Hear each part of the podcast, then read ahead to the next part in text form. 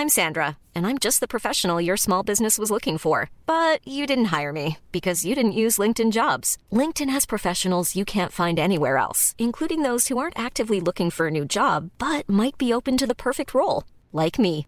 In a given month, over 70% of LinkedIn users don't visit other leading job sites. So if you're not looking on LinkedIn, you'll miss out on great candidates like Sandra. Start hiring professionals like a professional. Post your free job on linkedin.com/people today. Hey, it's Ryan Reynolds, and I'm here with Keith, co star of my upcoming film, If, only in theaters, May 17th. Do you want to tell people the big news? All right, I'll do it. Sign up now and you'll get unlimited for $15 a month in six months of Paramount Plus Essential Plan on us. Mintmobile.com slash switch. Upfront payment of $45 equivalent to $15 per month. Unlimited over 40 gigabytes per month. Face lower speeds. Videos at 480p. Active Mint customers by 531.24 get six months of Paramount Plus Essential Plan. Auto renews after six months. Offer ends May 31st, 2024. Separate Paramount Plus registration required. Terms and conditions apply if rated PG. Ryan Reynolds here from Mint Mobile. With the price of just about everything going up during inflation, we thought we'd bring our prices down. So to help us, we brought in a reverse auctioneer, which is apparently a thing. Mint Mobile unlimited premium wireless. Have to get 30, 30, bit to get 30, bit to get 20, 20, 20, bit to get 20, 20, bit to get 15, 15, 15, 15 just 15 bucks a month. So, Give it a try at mintmobile.com slash switch. $45 upfront for three months plus taxes and fees. Promo rate for new customers for limited time. Unlimited more than 40 gigabytes per month. Slows. Full terms at mintmobile.com.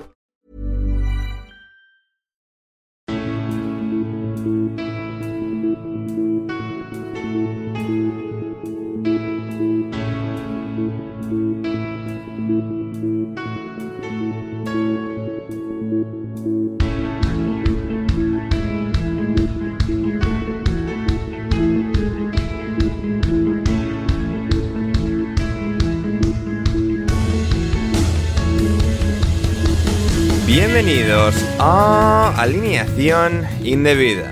Volvimos de una semana de copas y sin tampoco mucha resaca. Lo del Manchester United, que bueno, un poco lo de siempre, pero el Tottenham pudo volver con varias armas que había perdido por lesión. Y gracias a eso, este partido no lo perdieron los chicos de Postecoglou. Mientras que helados como dentro de un iglú, se debieron quedar todos en Newcastle. Tanta resistencia, una remontada suya en la primera parte, pero al Manchester City no le para ni todo el dinero del mundo. Al Chelsea no le enciende el motor ni todo el dinero del mundo, pero al Fulham sí pudieron ganarle.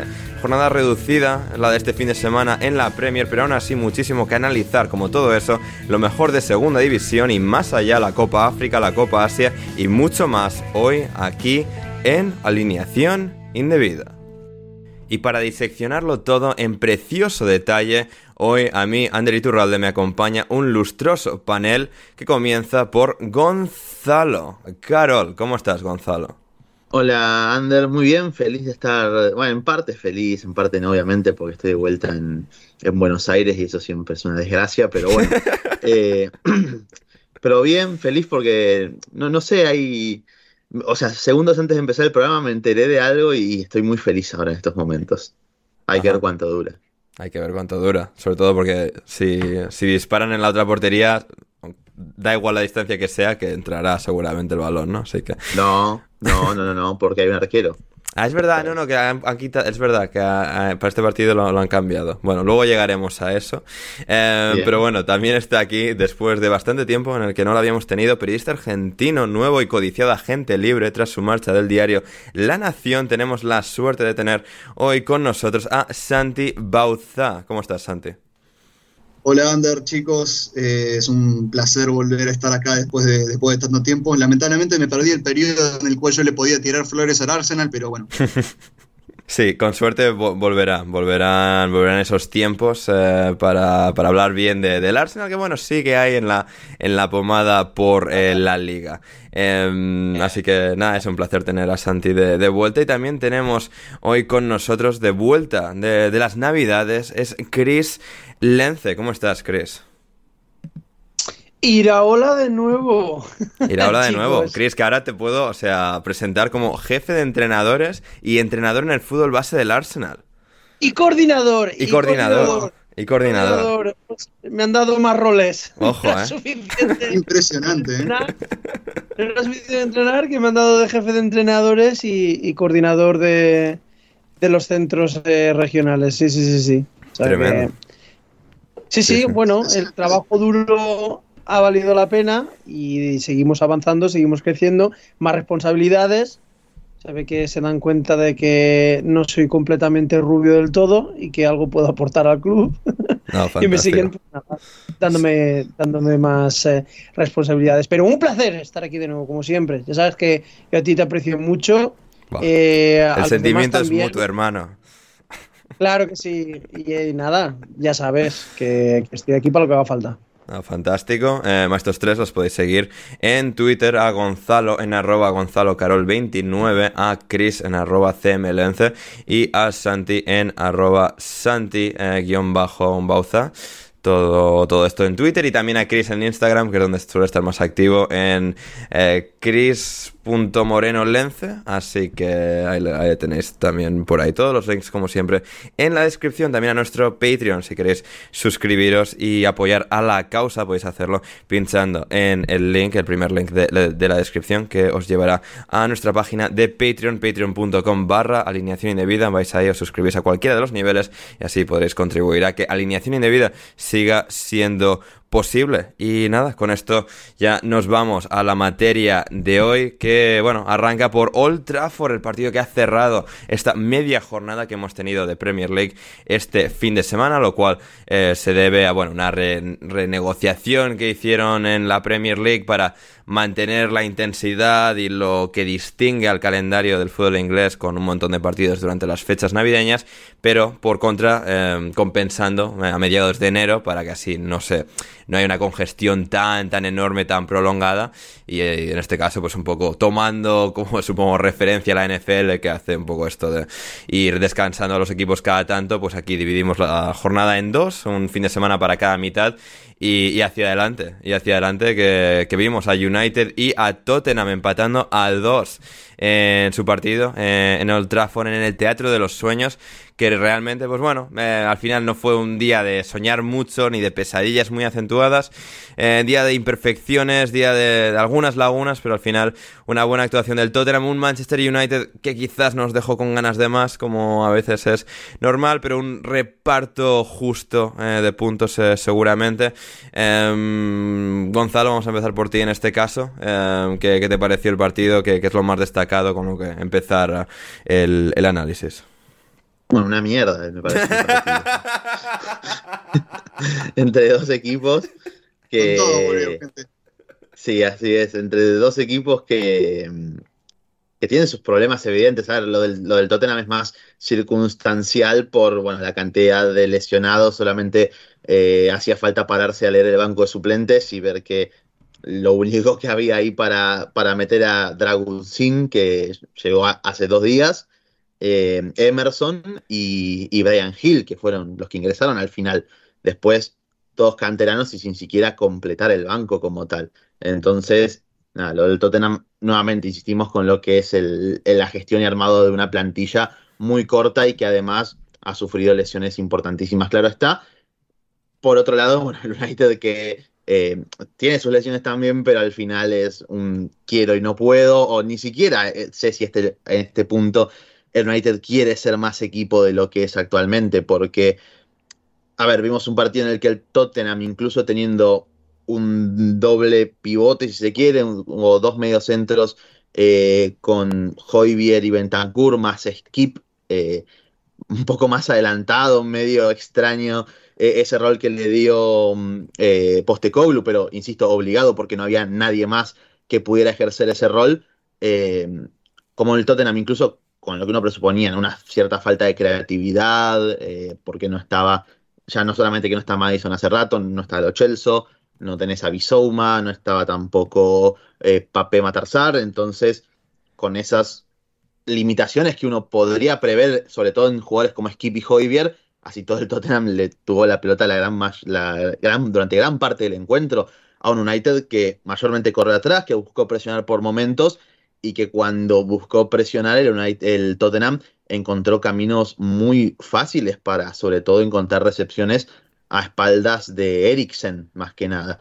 Eh, de hecho, el gol, el segundo gol del Tottenham, el del empate final, que es a los 30 segundos del segundo tiempo, vino un poco de esa manera, con un Tottenham invitando al United a presionar, estirando el bloque con un Cuti Romero que jugó un partido sensacional a mi parecer, eh, poniendo un pase filtrado a un skip que después encontró a Werner con cierto espacio también para eh, descargar con un Bentancur que eh, llegó solo, en el cual tanto el propio Eriksen como Maino lo, lo soltaron por completo dentro del área.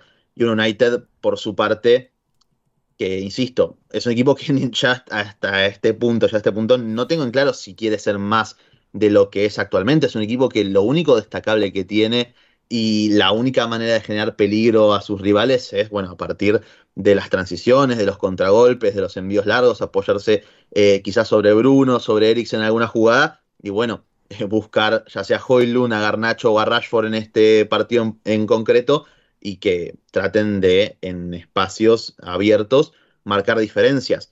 De esa manera, United, sobre todo el primer tiempo, generó cierto peligro, eh, con un Rashford haciendo un partido muy típico de él, ¿no? Con eh, incursiones individuales en las que gambetea un par de jugadores, pero que terminan en nada, eh, siendo más o menos errático en sus intervenciones, pero que así todo le alcanzó para convertir un gol después de no sé cuánto. Lo dijeron en la transmisión, no sé si fue como después de cuatro o cinco meses, Ander, corregime, que Rashford no convertía, pero creo que es una buena noticia para United que se reencuentre con el gol, al igual que Hoylund, que parece que se ha destapado de, a poquito y que ha sido uno de los mejores del United al final, no solamente por el gol y por la pared que juega con Rashford en el segundo gol del United, sino en general porque de los tres puntas del United fue el que más le dio en cuestiones de apoyos, de poder justamente eh, inquietar un poco la, la, última línea del Tottenham, sobre todo contra Van de Ven, que era su emparejamiento de forma más regular, y ahí el United pudo generar cierto peligro al arco de Vicario, pero insisto, eh, muy pobre en líneas generales,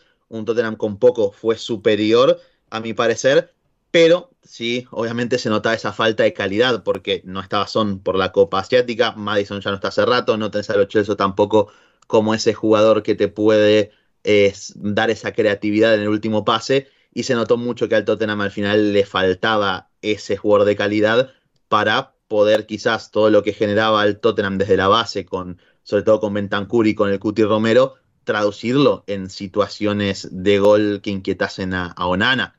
Bueno, ahí se ve claramente el horrible partido, por ejemplo, de Bernard Johnson hmm. y un Richard Richarlison que, dentro de sus limitaciones, hizo lo que pudo, eh, sobre todo presionó muy bien, eh, inquietó a la última línea del, del United, pero no mucho más. Ya los últimos 20, 30 minutos del partido estuvo bastante planchado al margen de alguna acción puntual. Hmm. El eh, Rashford lo acabo de, mirar, es el primer gol que ha marcado con el Manchester United en toda la temporada en casa. En Old Trafford.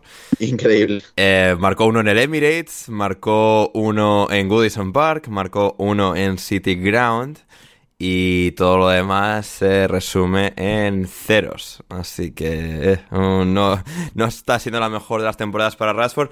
Tampoco para Hoylund, eh, Santi, pero al menos Hoylund pues, tuvo por fin un momento de, de lucidez en el que pudo marcar un golazo y, también, bueno, pues reforzar un poco, en su caso, una carrera que es mucho más joven, mucho más corta. Pero nuestro amigo Bruno Alemán, de hecho, destacaba en Twitter que eh, Rasmus Hoylund tiene 20 años. Se han dicho muchas tonterías sobre este delantero, más por las urgencias del proyecto del United y el mal comportamiento colectivo que por su juego. Apoyos, fijas centrales, desmarques agresivos, potencial de punta top. Hoy creo que ha sido uno de esos días en los que, bueno, se han visto buenos chispazos.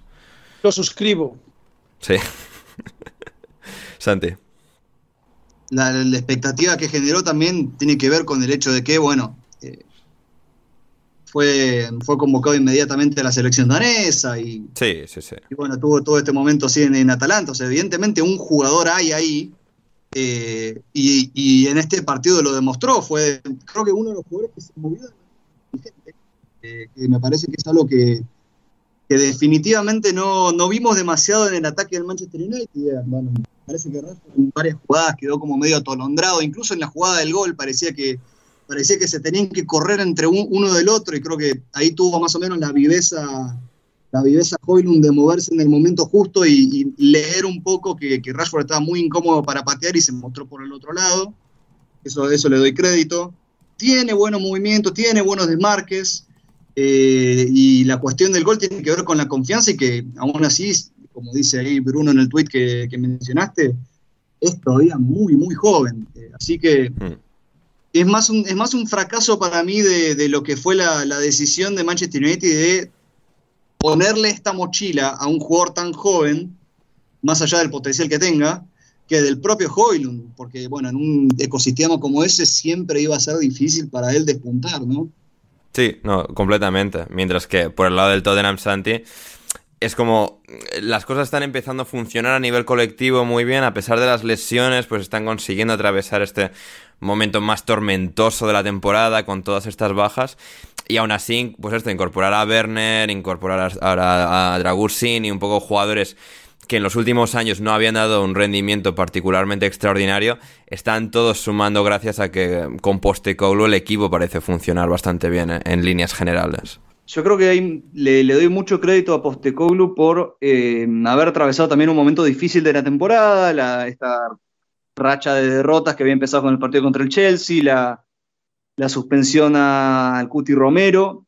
Hoy se vio de nuevo la, pareja de centrales titular con Van de Ven y se notó muchísimo la diferencia, bueno, cuando tuvo que jugar con, con, Emerson Royal y Ben Davis como centrales eh, al lado de Romero y Van de Ven. Igualmente hay que ver cuánto va a poder sostenerla, porque, bueno, Van de Ven terminó el partido con mucho dolor. Eh, y bueno, va a ser interesante ver qué habrá pasado con él y si, si esto significará que eh, va a tener algún, un debut mucho más, eh, mucho más repentino de lo que se esperaba Dragusin, ¿no? Eh, hmm. Y bueno, en este sentido también hay que darle crédito a cómo se movió en este mercado de pases, porque bueno, sé que hubo muchos equipos que, que, tuvieron una oleada importante de lesiones, ahí juega muchísimo la, la asiduidad con la que se juega y bueno, todos estos temas que que bueno, se han tocado muchísimo en este último tiempo, pero el Tottenham estuvo particularmente afectado por, por la falta de variantes en el equipo y se movió rápido en el mercado de pases con dos jugadores muy buenos, de mucha calidad.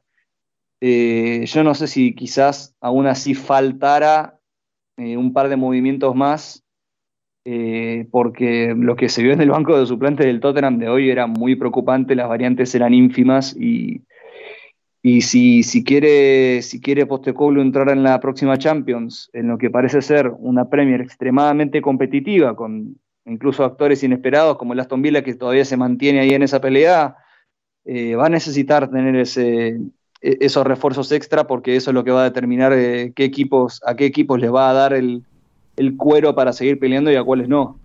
Hmm, sí, totalmente. Em, ¿Queréis algo que te gustaría añadir a este partido antes de pasar al siguiente?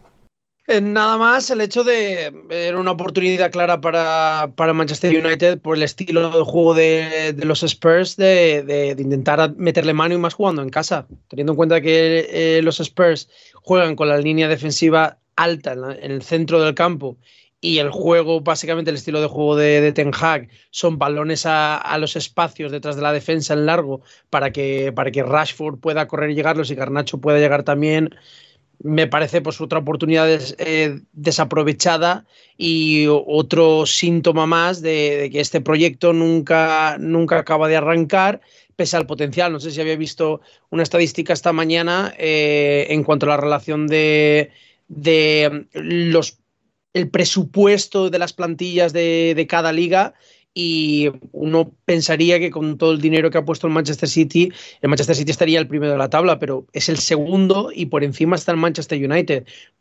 ya sabemos de sobra mucho dinero eh, que, se inyecta para traer jugadores potentes, pero la verdad es que duele mucho eh, por parte de, los aficionados eh, Red Devils de, pensarlo de esta manera, pero la magia que podría hacer Pep Guardiola si hubiese escogido eh, Manchester United y no Manchester City, porque con los jugadores como Bruno Fernández, Hoiberg y Rashford, lo que se le lo que Pep Guardiola podría sacarle a estos jugadores, yo creo que los llevaría a otro nivel. Pero Ten Hag es que no lo consigue, no lo consigue. Hmm, y teníamos en, el palco a Sir Jim Radcliffe hablando con, con Ferguson, que es como 10 años después de la marcha de Ferguson, y sigue todo un poco girando espiritualmente alrededor de Ferguson. Quizás sea parte del problema, pero en todo caso veremos si el United puede, sea con fichajes, sea con un lavado de cara para el próximo año, eh, levantar y bueno, eh, volver a corregir este, este cauce y luego se volverá a descorregir el año siguiente y continuará el ciclo de los últimos 10 años de, este club. Pero bueno, de momento aquí empate a dos contra el Tottenham. Sí, y una, un dato más. Sí. Un dato más. Eh, Werner, en cuánto jugó, 70 minutos, una asistencia. El grandísimo Anthony en toda la temporada, sin goles ni asistencia. Efectivamente. sí, sí, no, lo de Anthony es verdaderamente trágico y bueno, eh, nos estamos ante la posible redención de Timo Werner, ¿crees? No, bueno, hay que ver, a ver, Timo Werner hay que reconocerle una cosa, no tuvo, no tuvo suerte eh, jugando en el Chelsea, pero la realidad es que sus estadísticas antes de recalar en el cuadro blue eran muy buenos como delantero.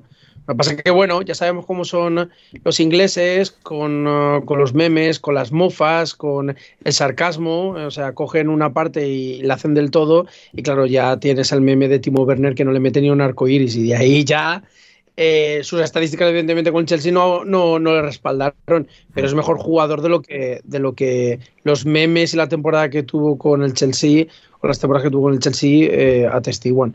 Hay que darle, hay que darle tiempo. Yo creo que es un, un equipo de Postecoglou que, que le puede venir muy bien porque Werner es un, un, hombre que va al espacio y tiene Hugh tiene jugadores Madison que llegan de segunda línea probablemente no será el jugador que te marque 15 goles por temporada, pero yo creo que meter menos goles que Richarlison no creo. Pero bueno, vamos a ver. Hmm, totalmente. Eh, sí, es interesante otra cosa que mencionaba en la transmisión, eh, que es curioso que hable de, algo interesante que mencionan en la transmisión de, de ESPN Latinoamérica, pero bueno, acá estamos. Que esto que me hicieron acordar que el tridente titular del Chelsea, campeón de Europa, están hoy en tres, en tres equipos distintos del Big Six, que es eh, realmente sorprendente. Cierto, cierto, sí, sí. Verla en el Tottenham, Havertz en el Arsenal y Mount en el United. Algo de lo cual estoy muy contento. y mira cómo les va. Y mira cómo les va. Mira cómo le va al Chelsea, ¿eh? O sea, no, no salió bien de ahí nadie. Ni el club, ni los jugadores, ni los, ni los clubes que han recibido a dichos jugadores. Eh, el, eje del mal. El propietario es ni el propietario que tuvo que largarse. Tampoco, joder. Ah, no, yo al que, sí están saliendo en las cuentas es al, al bueno de Toduel y en eso para los negocios. Bueno, yo no creo, que las cuentas estén mal, ¿eh? Ya, pero que todavía lo, le llama al deporte soccer. Yo creo que todavía no se ha enterado de, de, negocio que tiene en las manos. Y con esto nos vamos al Newcastle 2, Manchester City 3, partidazo en St. James's Park. Sobre todo partido de golazos, todos, los cinco. Eh, creo que era Duncan Alexander en Twitter que decía que eh, está bien ver una recopilación en vivo y en directo de los candidatos a goles del mes. Y, desde luego casi todos, lo, bueno, se podría decir que los cinco de, alguna manera lo, lo fueron. Eh, Santi, en cuanto a los goles, el partido como el Newcastle, bueno, se volvió a ver una versión mejorada del Newcastle respecto a las últimas semanas, después de ganar al Sunderland en Copa, parecían estar un poco mm, despertándose de, su letargo, pero bueno, al final aquí es que no tuvieron suficiente con lo que ganarle al City y lo acabaron pagando con ese gol en el último minuto de, Oscar Bob para la victoria del City. Y la victoria del City igualmente se explica bueno, el, hecho al menos de que hayan podido conseguir la remontada se explica por una sola persona que, bueno, que ya no puedo creer que sigamos hablando de él todavía, pero es que es así de bueno y es eh, sin ninguna duda Kevin De Bruyne, ¿no? Eh, es, eh, es, impresionante, era un Manchester City, bueno, que, creo que tenía, tenía momentos, movía bien la pelota, el Newcastle estaba considerando también las, las bajas que viene teniendo, que sigue sufriendo, que para un equipo titular más o menos decente, pero que no tenía variantes y eso se quedó, quedó muy, muy evidenciado en lo tarde que tuvo que hacer los cambios Eddie Howe, eh, porque simplemente no tenía a quién meter. Eh, pero bueno, aguantó todo, aguantó yo creo que demasiado tiempo el resultado como estaba hasta que, bueno, eh, soltó a Kevin De Bruyne Pep Guardiola y, fue el encargado de ordenar un poco las cosas y empezar a, empezar a mover la pelota, empezar a conducir con, mucho más, con mucha más precisión y bueno, ya el gol que hace De Bruyne también para el 2 a 2, eh, en el cual se toma el tiempo para acomodarse y meter el famoso pase de la red. Y después la asistencia que le da a Bob es, es realmente increíble. Y es como uno, uno ve eso y piensa, pero ¿qué más hay que hacer para ganarle al Manchester City? ¿Cuántas veces hay que, hay que pegarle a este Manchester City que, que, bueno, que ya, ya todo el mundo está, estamos a mitad de temporada, está este Manchester City que todavía está creo que a tres puntos de la punta y ya estamos hablando casi de una inevitabilidad, ¿no? De, que, de que, ahora va, va, a volver a la racha esta modo aplanadora que suele tener en las segundas mitades de temporada en la cual empieza a ganar 15 partidos consecutivos. Hmm.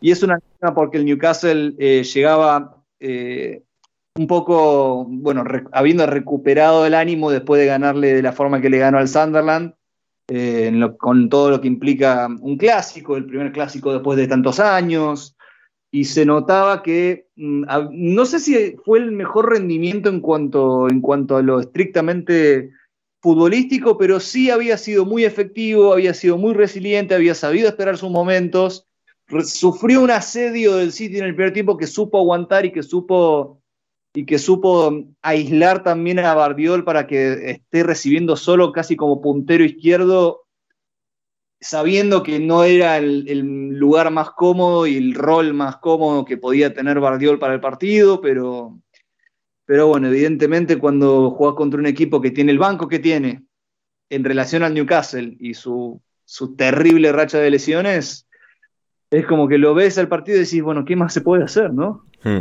no, completamente. Eh, perdieron a su portero titular Ederson a los 8 minutos de partido por lesión, Chris, pero cuentan con uno de los mejores porteros suplentes de toda la Premier League, que creo que es sin lugar a dudas Estefan Ortega, y, bueno, pues al final es eso, incluso cuando el Newcastle se les complica, meten en tres minutos Isaac y Anthony Gordon, es que pues aparece aparece la deidad futbolística que es Kevin De Bruyne y, te cambia el partido y, te lo gana. Sí, así es. Lo que pasa que, bueno, es un partido de estos en los que ves a Manchester City y dices, es que cuando quiere te gana el partido. Es que no, no, tiene, no tiene mucho más. O sea, ya los dos primeros goles del, del Newcastle eh, provinieron porque la defensa está lenta en transición. Es decir, está todo el equipo volcado en un lado del campo pierden el balón y en vez de replegar rápidamente para intentar ampliar la línea defensiva y cubrir mucho más campo, entre otras tienes a Kyle Walker que va medio andando y aún todavía el equipo está lo suficientemente eh, pequeño y reducido en un lado del campo que deja una abertura para un cambio de orientación, para unos cambios de orientaciones que terminan en goles del, Newcastle en transición.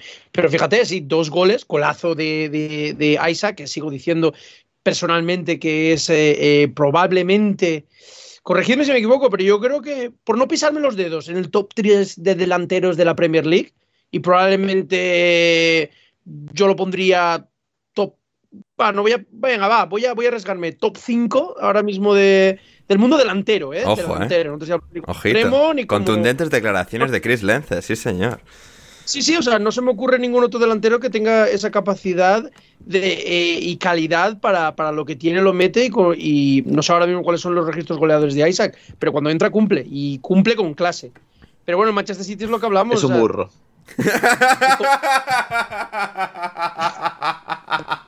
Ya está. Ante, ante ese análisis yo ya no puedo decir más, ya está, eh, me Cuando. Yo, he aportado, yo he aportado aquí análisis, viene Carol, dice es un burro, ya está, o sea, lo tenemos eh, claudicado y defenestrado al pobre de Isaac. Eh, y a partir de ahora, ¿de quién somos? de Almirón, ¿de quién más quiero poner ahora mismo? Anthony Gordon espectacular, qué jugador. Bueno, más allá de, este análisis eh, bananero eh, que tenemos eh, con el comentario de Isaac, a fin de cuentas, que el Manchester City coge, perdón para los argentinos, que coger no es la palabra indicada, agarra, ya por incluir a todo el mundo. Correcto. bueno, o sea, la gente que nos escucha creo que lleva escuchándonos lo suficiente para esos momentos ya obviarlos como españolitos, que somos la mayoría en este podcast. Aunque no hoy, que estamos divididos 50-50, pero por si las flies y From the Lost to the River, eh, simplemente es eso, que ponen a Kevin De Bruyne y la cosa totalmente cambia. O sea, un jugador que viene lesionado y que contra un Newcastle, que no estamos hablando contra el Burnley, llega y te hace un gol y una asistencia. Es que Manchester City juega que cuando quiere terminar los partidos los termina. Y sin ser una temporada y sin ser una temporada buena que ha tenido muchos altibajos donde eh, durante las dos primeras partes de, la temporada estamos empezando la tercera parte de, la temporada aún así el Manchester City está ahí para pelear la, la liga. Es que no tiene mucho más. Hmm, para completar Gonzalo mientras el City se acaba de Bruyne el Newcastle eh, eh, del Newcastle del banquillo del Newcastle salía Lewis Hall saltaba al campo. Eh, a ver, es como. Creo que aquí se refleja un poco la, la, realidad actual entre los dos. Que si bien pues el Newcastle compite y te marca dos goles y, y te empuja todo lo que puede, es que se acaba llevando. Se, se les acaban llevando por delante y es un poco lo que acaba ocurriendo. Sí, bueno, y que en el City también entró el mejor noruego del Manchester City, que es Oscar Bob, y que hizo una pisadita espectacular eh, para dar la victoria ahí sobre la hora.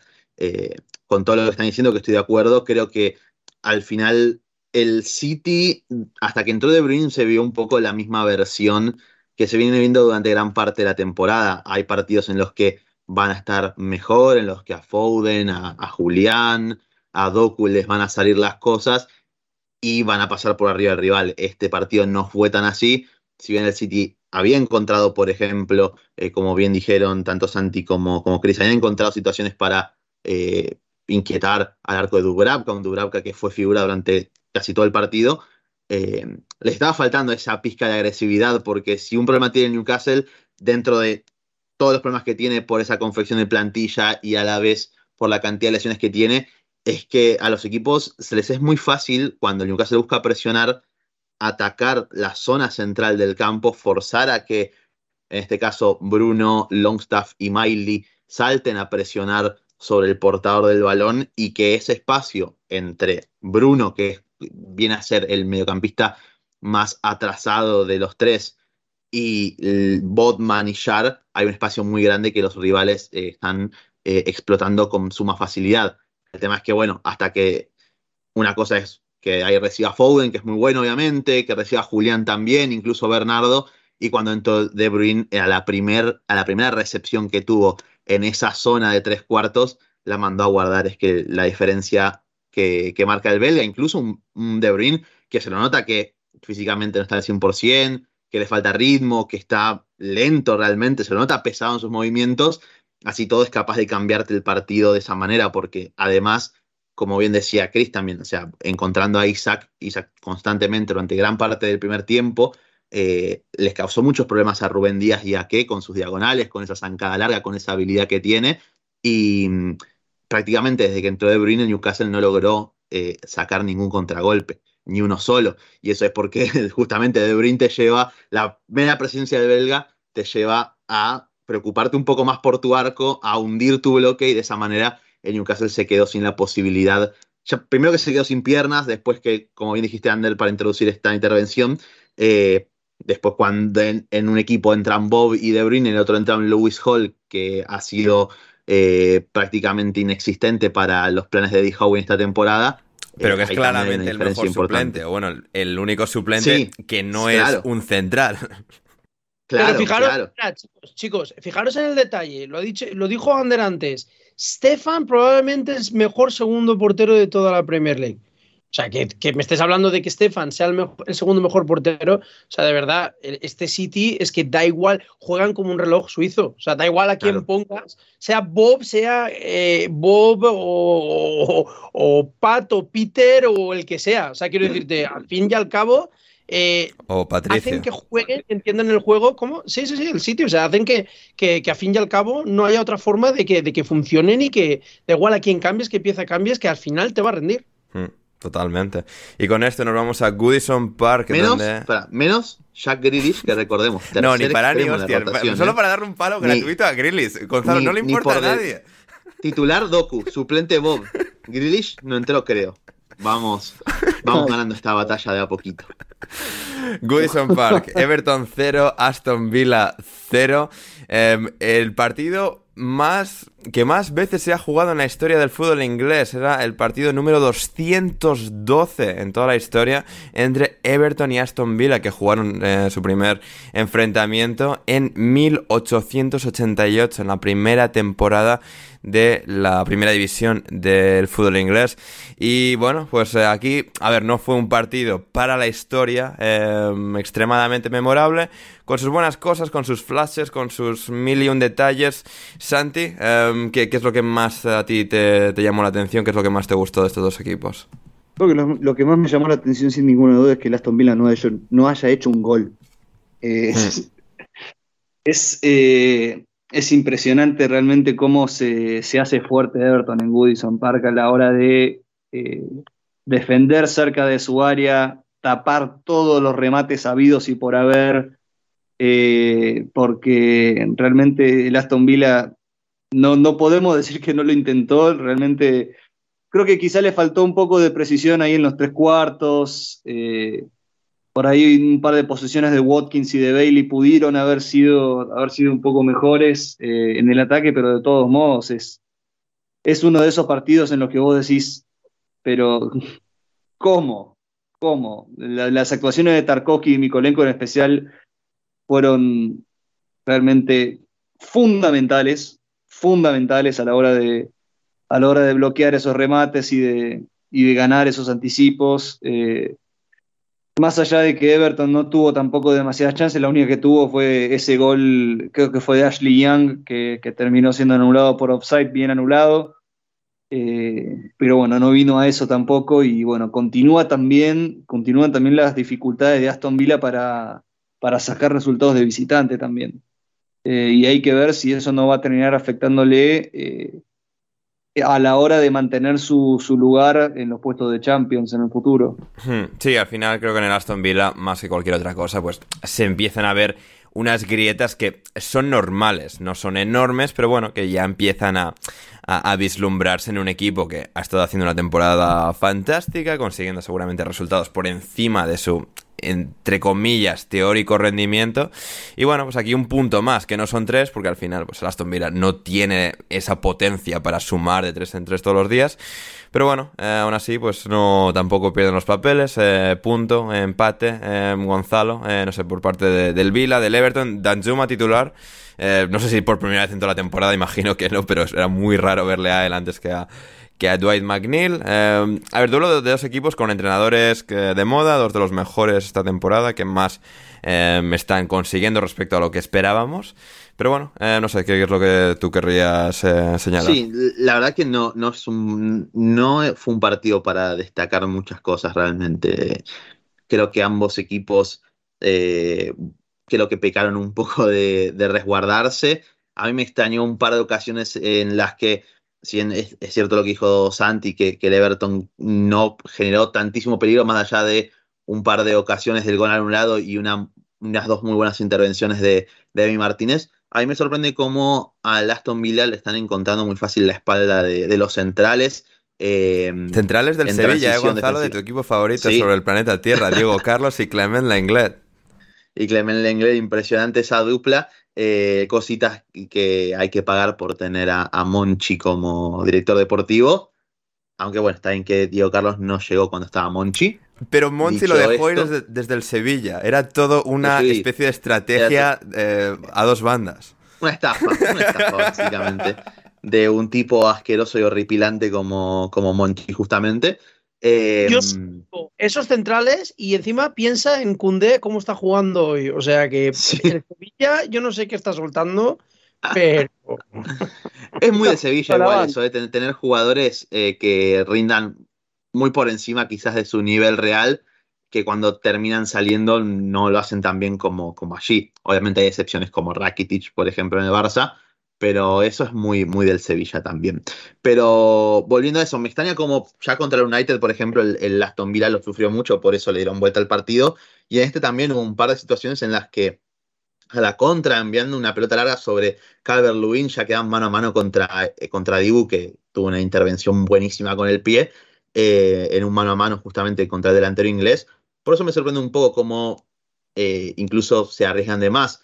Pero insisto que al fin y al cabo ambos equipos estuvieron bastante flojos en líneas generales. No fue el partido de, Bale- de Leon Bailey que venía encendido, no fue tampoco el partido ni de Watkins ni de Douglas Luis. Alguna que otra situación en la que McKean llegó al, borde del área y sacó un remate, pero no mucho más realmente. Y un Everton que al fin y al cabo, teniendo en cuenta cómo, se, cómo vino el partido, también que Pickford tuvo alguna que otra intervención interesante, eh, creo que fue un poquito mejor, más que nada por, porque se jugó, o me da la sensación que se jugó un poco más a cómo le convenía jugar al Everton el encuentro. Ya después, los últimos 20 minutos, fue un caos total, que fue lo más divertido del partido, a partir de que Mikolenko se rompió la cabeza. Después, Tarkovsky también se rompió la cabeza, casi lo mata a Alex Moreno, eh, casi se van a las manos 20 veces, a partir de ahí estaban todos peleados. Y fue como el único momento en el que el partido levantó un poco el ritmo, a partir de la entrada también de John Durán en el Aston Villa, que, que el delantero colombiano es, es un delantero muy agresivo, que va y las pelea todas, entonces eso también levanta un poco el ritmo, hace que se peleen un poco entre los jugadores y ya se van soltando un poco más. Pero no dio tiempo para que ninguno convirtiera, ni yo creo que aunque se jugasen 20, 30 minutos más, el resultado iba a cambiar, honestamente. No sé, a mí me da la sensación de que vos no querías ver mucho fútbol, Gonzalo. Y yo claramente no. Eh, después de llegar a... Tuve un viaje de 14 horas en micro. Dios. eh, un micro de... Hay, hay que hablar de los micros. Vamos, paren, hablemos de los, de los micros de larga distancia. Son una basura. Tranquilo, Gonzalo, que Milei va a solventar todos esos problemas. Hablemos de los, de los micros de larga distancia. Que son para, para la basura. gente española que no entienda el, con- el término micro, autobuses. Autobús de larga distancia, claro. Sí. O sea, yo me acuerdo, ¿no? En su momento, cuando era chico, yo tengo familia en, en el sur de Argentina, en la provincia de, de Chubut, y he tomado un viaje de unas veintipico de horas en, en micro. Dios, qué eh, y me acuerdo que ¿Qué has dicho, Gonzalo? Perdona, provincia de Lechuga. de Chubut, Ah, de perdón. Chubut, Chubut, la provincia de Chubut. Y me he tomado un micro de veintipico de horas, pero yo me acuerdo que por, por- antes por lo menos te daban una viandita con comida, aunque sea, qué sé yo, no te digo que me des un plato, un, hay una- un chuletón, sino que aunque sea un pastel de papa, unos fideos, un estofado, te daban, llegabas a tu asiento y tenías una mantita y una almohadita. Eh, acá nada, o sea, nada, o sea, es impresionante lo que pierde el, el usuario, la, la persona, que- lo que ha perdido en esas cuestiones, me, me enferma mucho, tipo, me subí, nada, cero, ni siquiera había agua como para que vayas y te sirvas como un dispenser, digamos. No, no, desastre. Y, y encima, a la ida por lo menos me tocó un, un autobús, un micro, eh, re- relativamente nuevo, lindo, limpio, a la vuelta era un desastre, No. el baño era un asco, No, puedo explicar lo, lo que fue eso. Y encima... Co- es que cosas peores que, que- O sea, pocas cosas peores que el baño de un autobús, ¿eh? O sea. Sí, sí, sí, horripilante. Y lo peor es que, bueno, después, ¿qué pasa? Una, yo subí viendo las sierras de Córdoba hermosas, todo muy lindo, y bajé acá en Retiro, que es salís de la, de la terminal de autobuses de, de Retiro, y es la jungla un poco más. Y te, ¿eh? te No- encuentras no- a no David. Mosquera cruzando por ahí, o sea. No creo que David Mosquera, no, Ander, no, no creo que David Mosquera ande dando por ahí. David Mosquera, no sale, David Mosquera no sale de su barrio. Correcto. Claro. ¿Santi? ¿Ibas a decir algo? No, que no, que estoy seguro que no deben tener idea de lo que, de lo que les espera si alguna vez pasan por ahí, digo. No, no. Quiero no, que, a ver, no, ellos, no. lo bueno es que para ellos cuando vengan a Argentina se bajarán al- en, en Ezeiza, Ah, bien. eh, Ah. entonces va a estar todo ahí más que bien. De última los llevaremos a. Chris ya vino, de hecho, eh, Sí. pero no se acercó ahí. Si no llego, no vuelvo a España, eh, casi me da un jamacuco. Ah, Es bueno. verdad, también. O sea, También casi la queda en un restaurante. le, le da un bajón de azúcar y, o sea, lo vendemos como que casi murió. Que yo, Como que yo, yo soy el muere, primero, que yo he puesto en titulares del podcast el día que Chris casi muere, pero vamos, que solo le dio un bajón de tensión. cosa, Te digo una cosa, el- el- la película de Chris Casi Muere parte 2 eh, me ocurrió en el avión No, a de ver. vuelta a Londres. Lo dejo ahí. ¿De vuelta, dejo ahí. pero desde Argentina o ahora en Navidades? No, no, no, ahora en Navidades. Ah, vale, vale. Tremendo, ¿eh? No, no, sí, tuvo, tuvo, tuvo varios cruces con la muerte, aparentemente, Chris. Sí, sí, Sí, sí. sí, el alcohol no me sienta bien. Sí. Sobre todo cuando... También fue solo al estadio de Barracas, ¿no? Es como, bueno, cosa, cosas que hace la gente. Sí, caminando. Los con forasteros. el turista. haciendo fotos con el turista. Cuando se lo dije a David Mosquera me dijo, loco, pero ¿cómo puedes llegar hasta ahí caminando? Y yo, yo qué sé, yo cuando empecé a ver que eso se eso parecía Mad Max, yo digo, creo que hasta aquí, aquí me freno. Y no- me quedé ahí, en las fronteras, en la puerta. Cuando vi ya que ese caminito empezaba a ser peligroso, dije, hasta aquí mm, me quedo. Hablando de caminitos peligrosos, eh, el Chelsea en esta temporada, victoria 1-0 sobre el Fulham. Em, antes de ir a Gonzalo, em, Chris, tú que eres la perspectiva un tanto más positiva, em, benévola, amable con el año de- del Chelsea que, que- te llevaste de, este partido 1-0 después de- del chasco duro que fue perder en la ida de semifinales con el Middlesbrough. Aquí, bueno, eh, 1-0, eh, partido que podría haber sido más brillante, podría haber sido más dominante, pero eh, lo, dicho, imp- importante, triunfo, tres puntos y, y Cole Palmer sumando un poquito más en su fantástica temporada. Oye, siempre digo lo mismo con el, eh, con el Chelsea. Ya es- no es una cuestión de, de, de Pues tranquilo es que más- Gonzalo va a decir lo mismo con el Chelsea, pero algo totalmente diferente a lo que vas a decir Totalmente tú. No, a mí me parece, a mí me parece que el Chelsea tiene una potencialidad y yo creo que eh, si, está, si hablamos en términos de tirar una moneda al aire cara o cruz, pues eh, en- te sale dos veces cara, que es lo que tú quieres, que, que cruz. Lo que pasa que aún todavía es un equipo que queda por, por engrasar. Hay que entender de, hay que entender de dónde viene el Chelsea. Vamos a ver, el Chelsea viene del año pasado en el que no le ganaba absolutamente nadie de tener eh, el final de temporada con Lampard, si son 10 partidos y solo ganar uno y em- empatar dos y el resto perdidos. Sea, un desastre monumental con, con un número de 40 jugadores en la primera plantilla. Esto no se resuelve de la noche a la mañana. Y, y me puedo asegurar que Pochettino le han traído bastantes jugadores, pero no está completamente contento con lo que le gustaría a la plantilla. Creo que es un proyecto que si se le mantiene, se le tiene paciencia, yo creo que hay, hay mimbres y se, se va viendo eh, poco a poco cómo hay una consistencia dentro de, de- de lo que es la primera plantilla. Aún todavía yo creo que le faltan eh, un delantero, un delantero goleador de Champions. Creo que le falta. Me gusta mucho en Kunku, pero no me parece tampoco un jugador que, que te vaya a resolver una temporada a 25 goles para un Chelsea. Mm, lo dudo. Pero en base a esos detalles y a lo mejor traer un nuevo central o un central que se asiente, yo creo que hay mimbres para, para, que, para que el Chelsea, a fin y al cabo, no esta temporada, yo creo que esta temporada con que llegue a Europa League ya sería darse un canto en los dientes, pero como una primera toma de contacto por parte del, del, ah, del Chelsea, a mí me parece bien. Em, Gonzalo, que no sea muy largo, por favor. No, no, me preguntabas antes qué era lo que nos había gustado de los, de los dos equipos del partido anterior. Eh, bueno, si hicieras la misma pregunta eh, de este Fulham Chelsea, te diría que nada, o sea, nada de ninguno de los dos. Primero el Fulham, es muy triste realmente, porque incluso... Oye, a ver, triste. A ver, con el equipo que tienen, que no vayan últimos y no estén ni, cerca del descenso, me parece, o sea, un puntazo a favor de ellos. Claro, pero, pero es que es tristísimo el equipo. Ya, insisto, ya, lo digo bueno, siempre. ya. Siempre que, hablamos del fu- siempre que hablamos del Fulham, hablamos de lo triste que es este equipo, porque realmente es lo es. Al margen de que Raúl Jiménez, una vez cada tres, cuatro partidos o tres partidos seguidos, eh, se le dé por revivir eh, entre los muertos, eh, es muy triste realmente. Y mm, que le haya hecho tan poco daño al Che- a este Chelsea tan endeble, eh, creo que es una muestra de ello. Ya sacándonos de lo del Fulham, lo del Chelsea.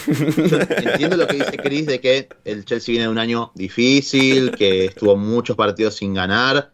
También es cierto, y es una obviedad, creo yo, que la diferencia de talento que hay entre el equipo del año pasado y este eh, es bastante importante. Y Pochettino, se, ya, Pochettino ya está en la etapa, ya está en una etapa en la que eh, ha decidido salir a mentir sistemáticamente. Lo, pusiste, lo pusimos en, en unos tweets, tanto vos y yo, Ander, que antes del partido contra el Fulham dijo, no, lo hablaba con Caicedo. Caicedo me dijo que cuando fueron a jugar a Middlesbrough eh, eran un equipo muy, fueron un equipo muy duro. El Brighton perdió ahí, pero después Yo, también yo- lo yo pudieron quiero dar creer vuelta. que Caicedo le mintió a Pochettino para hacerle sentir mejor.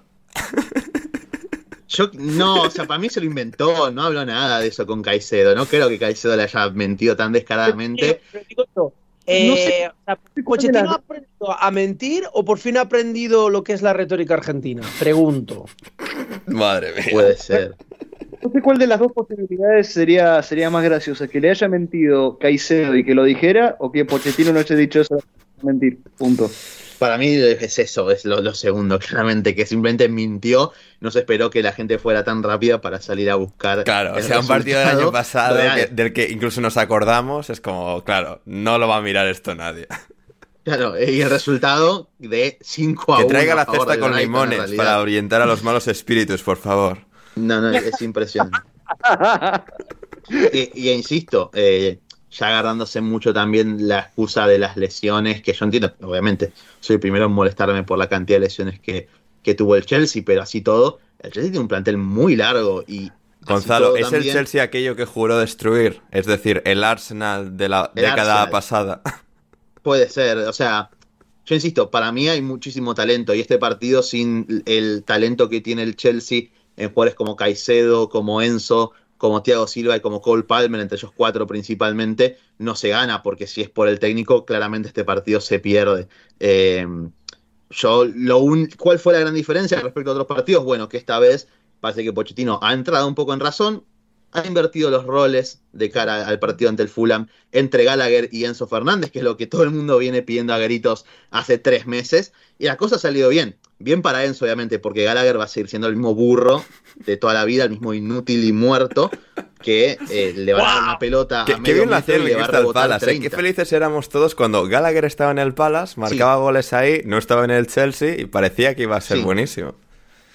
También, sí. El tema es que cometimos el error. Yo también, ¿eh? Yo también decía, che, Gallagher pinta muy bien. El tema es que cometimos el error de no ponerlo en contexto, en un contexto muy di diferente, en donde él era el primero en presionar, en donde recuperaba muy arriba, en donde recibía casi siempre al borde del área y lo único que tenía que hacer el bueno de Connor era sacar su, rem su remate, su pegada, que es lo mejor que tiene, que tiene una pegada espectacular. Eso no lo niego, pero al margen, eh, después es un jugador que tiene ciertos problemas, sobre todo técnicos y de convivencia con la pelota. Es muy raro lo que tiene con, con la pelota, que al final el fútbol se juega con ella. O sea, si no se juega con el fútbol, si no se juega con una pelota, Gallagher sería el mejor jugador del mundo, pero lamentablemente en el fútbol hay que patear un esférico. Eh, ese es la, el gran problema que tiene el bueno de Connor. Pero insisto, yeah. ese cambio por lo menos permitió al Chelsea tener control. Eso no quiere decir que el Chelsea haya jugado bien, ni mucho menos, porque al final, insisto, Enzo y Palmer son dos jugadores que por ese talento y esa creatividad que tienen, son capaces de generar jugadas de peligro para el resto de sus compañeros, incluso sin que los demás le den nada, porque recalco, son muy buenos evidentemente.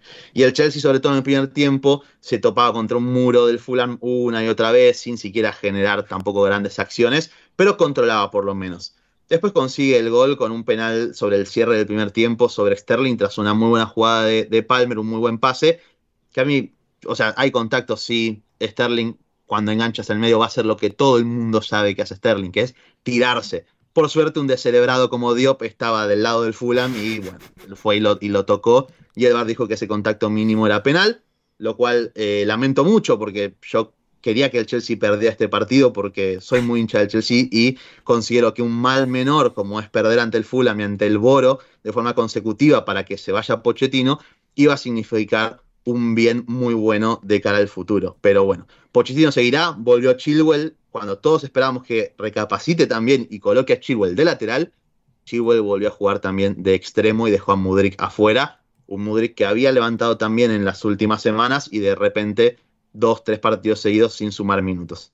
Son cosas que tiene Pochettino rarísimas, muy extrañas, y que, insisto, al final los resultados hablan bien, porque son cuatro victorias en los últimos cinco partidos para el Chelsea, tres seguidas en Premier League, estamos hablando, que dan la sensación de que el equipo ha levantado, nada más lejos de la realidad, sigue siendo un equipo con muchísimos problemas, a los que incluso sobre el tramo final el Fulham, con más empuje que otra cosa, lo ha logrado meter al Chelsea contra su propio arco, y que Pochettino, como buen cagón que es, recurrió a sacar delanteros, meter defensores, meter a este chico Gilchrist, que hay un meme que ahora eh, dicen que es el nuevo Terry, porque literalmente había una estadística que era dos toques, dos despejes. O sea, el pibe subió una foto reventando una pelota, sacándola de Stanford Bridge, y, y, eso es motivo de celebración. Pero bueno, por lo menos son tres puntos y esperemos que, nada, eh, el Chelsea pierda contra el Boro, ojalá, y Pochettino se vaya de una buena vez.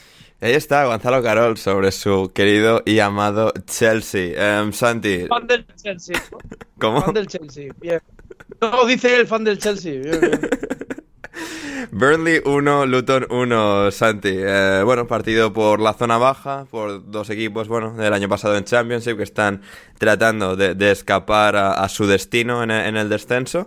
Y bueno, pues eh, creo que al final vimos pues un Burnley que contra equipos de su mismo nivel, contra, equipos de, esas, de esas capacidades, sí que son capaces de lucir, de, jugar un, fútbol mucho más vistoso, con bueno, todo su entramado de pases y, y el equipo tan joven que tiene Company. Pero bueno, al final el Luton también muy competitivo, muy capaz de, resistir contra cualquiera y acabó rescatando un, punto. ¿Algo, ¿Algo a destacar por aquí?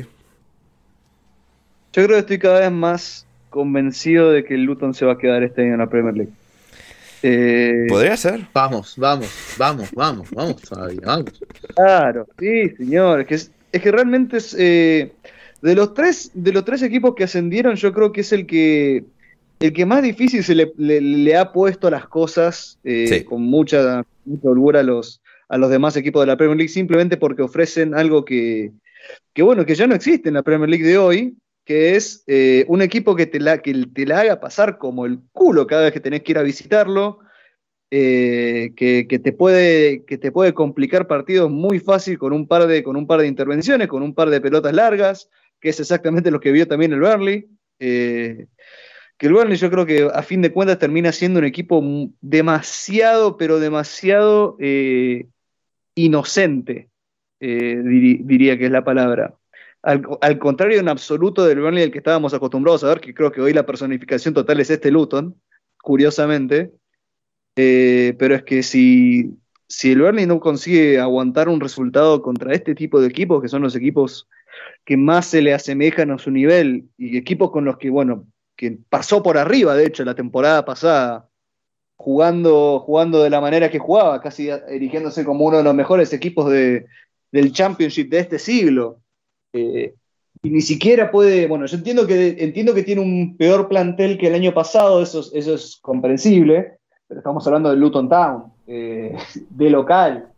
Y estos son los partidos en los que el Burnley tendría que eh, comenzar a rasquetear puntos para, para ver si, si, se la, si se la aguanta y que puede, que puede llegar más o menos con chances al final de la temporada. Y bueno, si se le escapan este tipo de partidos, yo no sé, ya podríamos ir despidiéndonos. Hmm, no, completamente. Eh, mencionabais Santi Gonzalo. Em, bueno, lo de pasar por arriba, como le pasó por arriba el balón a James Trafford en el empate agónico del Luton en el descuento. Uf, uf. Sí. Lo de, inocente, ¿no? Sí, algo muy gracioso después fue lo que hizo el, creo que fue la cuenta de TikTok del Luton, que subió un video con todas las veces que el, a ver, Trafford es muy bueno, lo que tiene que evitar hacer Trafford es copiar al idiota de Pickford, y eso es lo que hizo durante todo el partido, que era centro, se quedaba parado y se tiraba al piso después para hacer tiempo.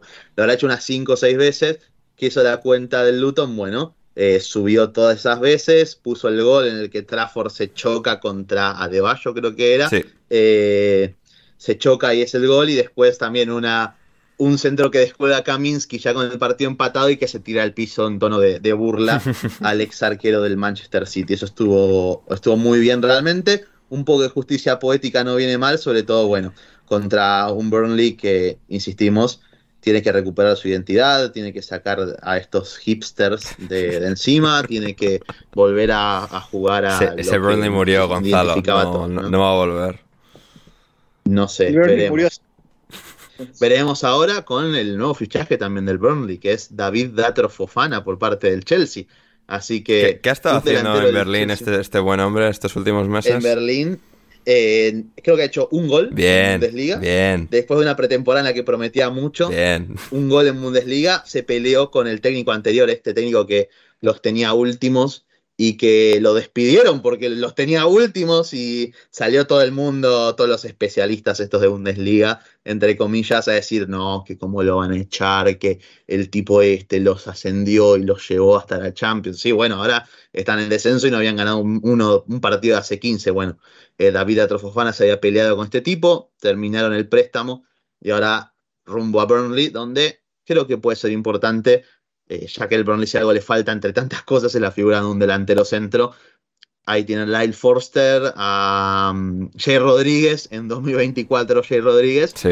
y, y Jacob Brun Larsen, que es en realidad un volante extremo que empezó a salir en el fútbol profesional en el, Dor- en el Dortmund y que ha jugado un par de veces de delantero, pero entre tantas cosas le faltaba también era contundencia en las áreas.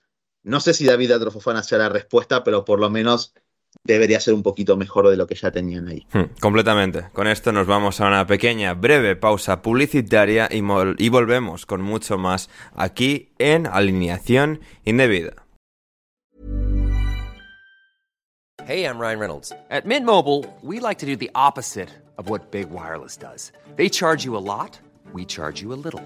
So naturally, when they announced they'd be raising their prices due to inflation, we decided to deflate our prices due to not hating you. That's right. We're cutting the price of Mint Unlimited from $30 a month to just $15 a month. Give it a try at mintmobile.com slash switch. $45 upfront for three months plus taxes and fees. Promo rate for new customers for limited time. Unlimited more than 40 gigabytes per month. Slows. Full terms at mintmobile.com.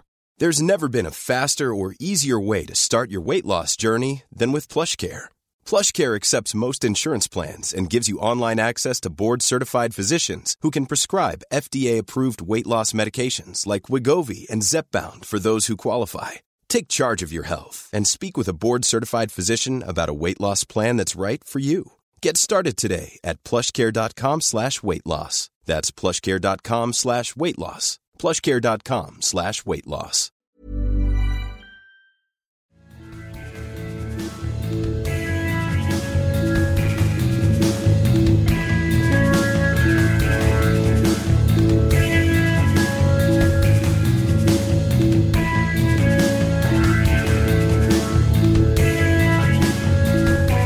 Estamos de vuelta en alineación indebida para hablar de muchísimas cosas más. Hemos tenido Championship, divisiones inferiores, Copa África, Copa Asia que, han empezado eh, ya, pero bueno, de, de Championship destacar bueno lo, lo más importante, ¿no? Que es una liga bueno que sigue liderando el Leicester City, que aunque este fin de semana cayeron, cayeron de manera sorprendente 3-1, perdieron con el Coventry.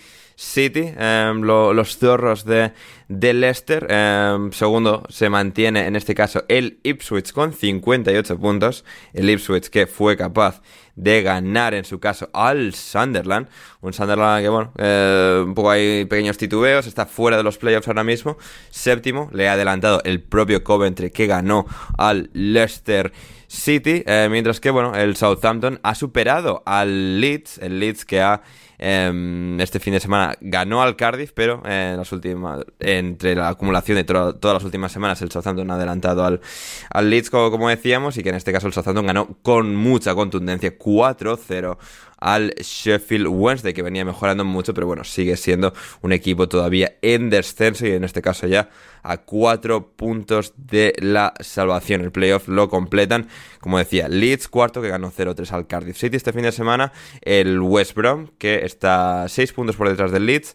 Es decir, tenemos Leicester primero 65, segundo Ipswich con 58, tercero Southampton con 55, Leeds cuarto con 51, West Brom quinto con 45 y Coventry sexto con 40, también con 40 el Sunderland y octavo el Watford con 39, noveno el Hull con 39 también, el Middlesbrough que ganó al Chelsea entre semana en Copa con 39 y 38 también para Norwich y Preston en la mitad alta de la tabla y en descenso Sheffield Wednesday, Queens Park Rangers y Rotherham United del Birmingham City por su lado que solo está eh, eh, eh, solo está bueno 7 puntos por encima del descenso solo 2 puestos por encima del descenso anunció esta semana a Tony Mowbray como sustituto de Wayne Rooney tras el despido del legendario exjugador inglés así que así es como está Championship más o menos ¿alguien quiere decir algo de la segunda división del fútbol de plata en Inglaterra hoy que no está Héctor Crioc no, bueno. No. Bueno, continuamos No, no, no, no. en la alineación indebida.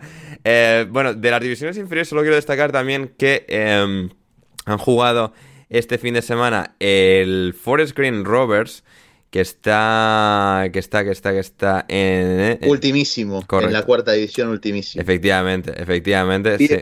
Ultimísimo en la cuarta división. Y que este fin de semana, que lo tengo aquí, que lo estaba buscando, perdió 0-2 con el Harrogate. Y tuvo un expulsado el Forest Green Rovers. em, y claro, eh, lo más destacado de todo esto es como Troy Deeney lleva un mes y ya está absolutamente implosionando. Em, porque Gonzalo este fin de semana ha tenido unas declaraciones post partido que a mí me han dejado totalmente fascinado porque Las vi. ha señalado a Fantaki Davo de manera guarrísima. O sea, y bueno, diciendo que es un absoluto inútil, que hace nueve partidos que no juega bien, que lleva todo el año mal. Y que, bueno, si la afición se mete con él, que este, en él, por él se refiere a sí mismo, a Troy Dini, pues que por qué no se puede meter él con sus jugadores. Que es como, hombre, no sé, igual un poco de Sí, no, sí sé. Sí sé. Muy fan. Es que está perfecto. A Es mí que me- está muy- hay una frase de, de todas las que dijo que a mí me encantó, que es que dijo que, que este, este hombre estaba, estuvo a un gol de jugar en la Premier League Sí, por el penal que erró en Wembley contra Luton sí, con el en la final sí, por sí. el Coventry y ahora no tiene nivel ni para National League. Está muy bien. Ay, Sí. A ver, Bueno, a ver, no creo que vaya a durar mucho, pero va a ser divertido mientras esté. yo lo que quiero decir es que la. A ver, el tipo es sincero. O sea, Sí, la sinceridad ante todo del señor Troidini. Entonces, ¿por qué estaría mal si el tipo dice, o se sincera ante los medios de comunicación? Lo, lo, yo, si él, obviamente nunca en la vida nos va a escuchar, pero si alguien puede decirle a Troidini que lo bancamos y que lo invitamos a continuar sincerándose, más que contentos, obviamente. sí, sí. A ver, y tampoco estamos tan lejos, ¿no? Un ex compañero nuestro, Gonzalo, le llegó a entrevistar. Así que. También. Sí, no, no estamos Es tan, tan lejos, pero eh, sí, no sé, a ver, Chris, tú a los chavales ahí les, les señalas, les dices que son todos unos matados y, y todo eso, porque claro, Adam Crafton de The Athletic señalaba algo que me parecía interesante, que es que es muy curioso como algunos jugadores parecen perder la empatía de manera inmediata de que se retiran a que se convierten en entrenadores.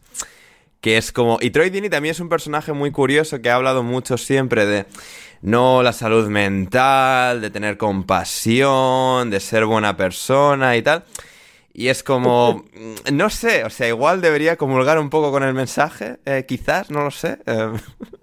No, pero a ver, es que esta gente, eh, seamos realistas, educación a, nivel de fútbol tienen lo que han visto en un banquillo. Entonces, si eres un jugador retirado de ahora, lo más probable es que hayas, hayas pillado aún todavía eh, los años 2000, los 2000 y pocos, donde los entrenadores eran en plan eh, de vieja escuela aún todavía, que la última generación de vieja escuela, que dan más caña que, que para qué, que creen que tough love, o sea, amor duro es lo que, es lo que toca, pero hoy en día el fútbol ha cambiado mucho, es mucho más complejo a nivel psicológico. No que no lo fuese antes, sino que había muchos aspectos del fútbol que no se tenían en cuenta. Pues bueno, a día de hoy pues eh, se tienen en cuenta mucho más y eso de, de llamarlos burros no te sirve absolutamente nada, más que nada porque las generaciones de hoy en día no aceptan tan fácilmente el, ah, digamos, el- lo negativo como, como solía ser antes, que antes era mucho más negativo, había más resiliencia.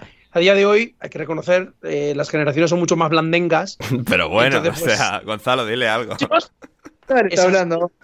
Son generaciones más blandas comparadas con antes, pero porque las necesidades y las situaciones contextuales y sociales eran distintas. Ahora mismo hay mucho mejor eh, sociedad de bienestar. Entonces, pues claro, si quieres realmente conectar con el jugador, eh, no te vale con simplemente decirle qué burro eres. Sea, tienes que tener un poco más de tacto y tienes que encontrar la clave para, Mm. para llevártelo a tu terreno y motivarlo. Sí, es que también me parecía curioso el componente que él mismo destacaba de, se lo he dicho delante de todos, que es como, no es solo en plan de no aparte y no, sino como delante de todo el grupo señalarle y tal. No sé yo cuántos amigos le va a ganar en ese vestuario y cuánto va a durar el bueno de Troy Dini en el equipo de, bueno, de, de la sostenibilidad global, del, del de la paz y, y del amor, eh, Gonzalo, pero... Sí, Pero bueno. se contradice un poco, ¿no? El hecho de, de fichar un carnicero como Troidini, Sí. primero para que sea jugador de tu equipo y después para que sea el técnico también. Correcto. Yo dudo mucho que después de los partidos el, el tipo se, se esté comiendo una hamburguesa de tofu o algo así, realmente. Sí, Entonces- es improbable. hay otro factor para mí importante a tener en cuenta, porque más allá de lo que dice, de lo que dice Chris, que bueno, puede llegar a tener algo de razón con esto de lo que las generaciones de hoy en día más jóvenes tienden a aceptar o no aceptar en términos de crítica constructiva, crítica destructiva, lo que sea, yo creo que es importante también tener en cuenta de quién viene, porque no es lo mismo que te diga un Alex Ferguson que sos un burro, a que te lo diga Troy Dini, que es un tipo que está dirigencia o director técnico. O sea, yo creo que hay un tema de quién, quién es la autoridad que te está diciendo a vos que sos un burro también. Sí, como no completamente. O sea, porque alguien que acaba de empezar a entrenar, no, no digamos que no es un caso de Troy Dini tiene un bagaje exitoso como entrenador en el que poder respaldarse. O sea, es como. No, pero ¿saben qué? Troy Dini estuvo en la cárcel. ¿Ustedes le dirían algo a Troy Dini si les dice eso? No. Públicamente. Yo no me metería con Troy Dini. No sé si Davo lo haría. no, lo dudo mucho, realmente. Sí, sí, sí. No, interesante. Estaremos atentos, seguiremos con mucha atención.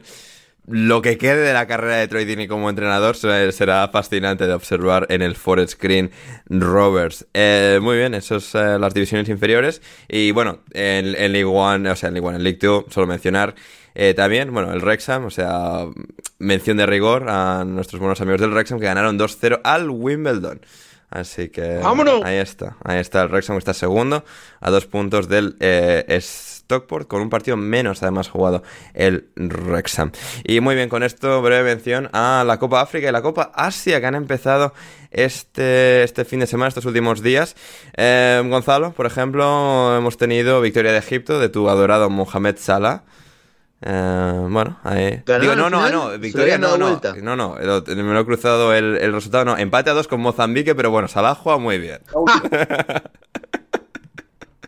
Parece empató en la última jugada con un penal. Sí, sí, sí, es verdad que tenía yo que no, que Sí. iban ganando, no, pero... eh, no, bueno, que iban perdiendo, iban ganando al principio, le remontó Mozambique Sí, se lo y- dieron vuelta. y Salah empató al final como el héroe, el héroe faraónico que es. Estaba Treceguet por ahí, Sí. el, el otro, el falso. Muy bueno, o sea, el partidazo de, de Salah muy típico de él. Seguramente se habrá hecho un partido de mierda. Mira, sin verlo, ¿eh? De verdad, un partido de mierda en el que no tocó la pelota. Le van, seguramente le cobraron una asistencia porque recibió una pelota. Yo vi el primer gol de Egipto. Sí. Recibe una pelota en el área, le pifia la pelota y le cae al compañero este. Mostafa Mohamed. es- Mohamed es impresionante, o sea, el- el- es el estereotipo, es- o sea, está, iba a decir, Es increíble. denme- ¿eh? denme O sea, la es como Francisco decir, denme García en España. más- Es como... Sí, sí, sí. Deme el apellido más estereotipo de, de- de un egipcio, les iba a decir.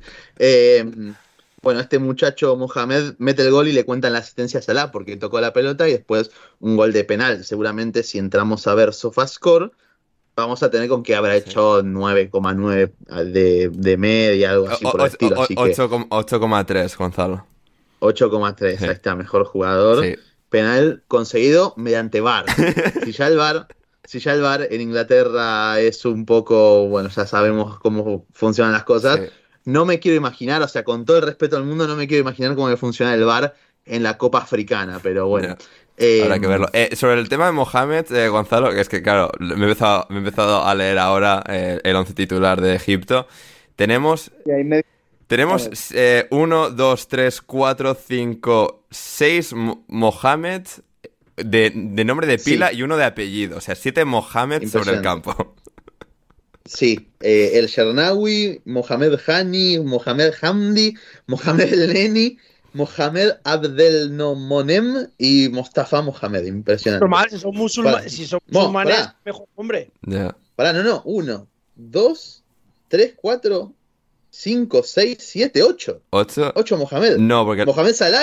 Ah, no, Mahmoud. Mahmoud, Mohamed casi, Salah. casi. Mahmoud Trezeguet, Casi, casi. casi. Pero sabéis, pero sabéis qué, signi- qué significa Muhammad, ¿no? Sí. Sí, sí. el profeta Mahoma. Claro, por eso. Pero a ver, un poco, no sé, variedad, chavales. O sea, yo qué sé. Tenemos aquí a Hamdi, a. Ahmed, a Siso, a Treceguet. O sea, yo qué sé. Aunque a menos que se Alá, pongan no apodos sé, uno guapos, como Treceguet. Treceguet no se llama Treceguet. Pero como se parece Claro. facialmente, un día, no, tú te vas a llamar Treceguet. Pues, y así se ha quedado. O sea, A mí lo que me, me fascina de, de los equipos africanos es eh, los técnicos. Los técnicos son impresionantes. Ah, sí, sí, o sea, tenés. Hay tres tipos. Tres tipos de técnicos. Uno.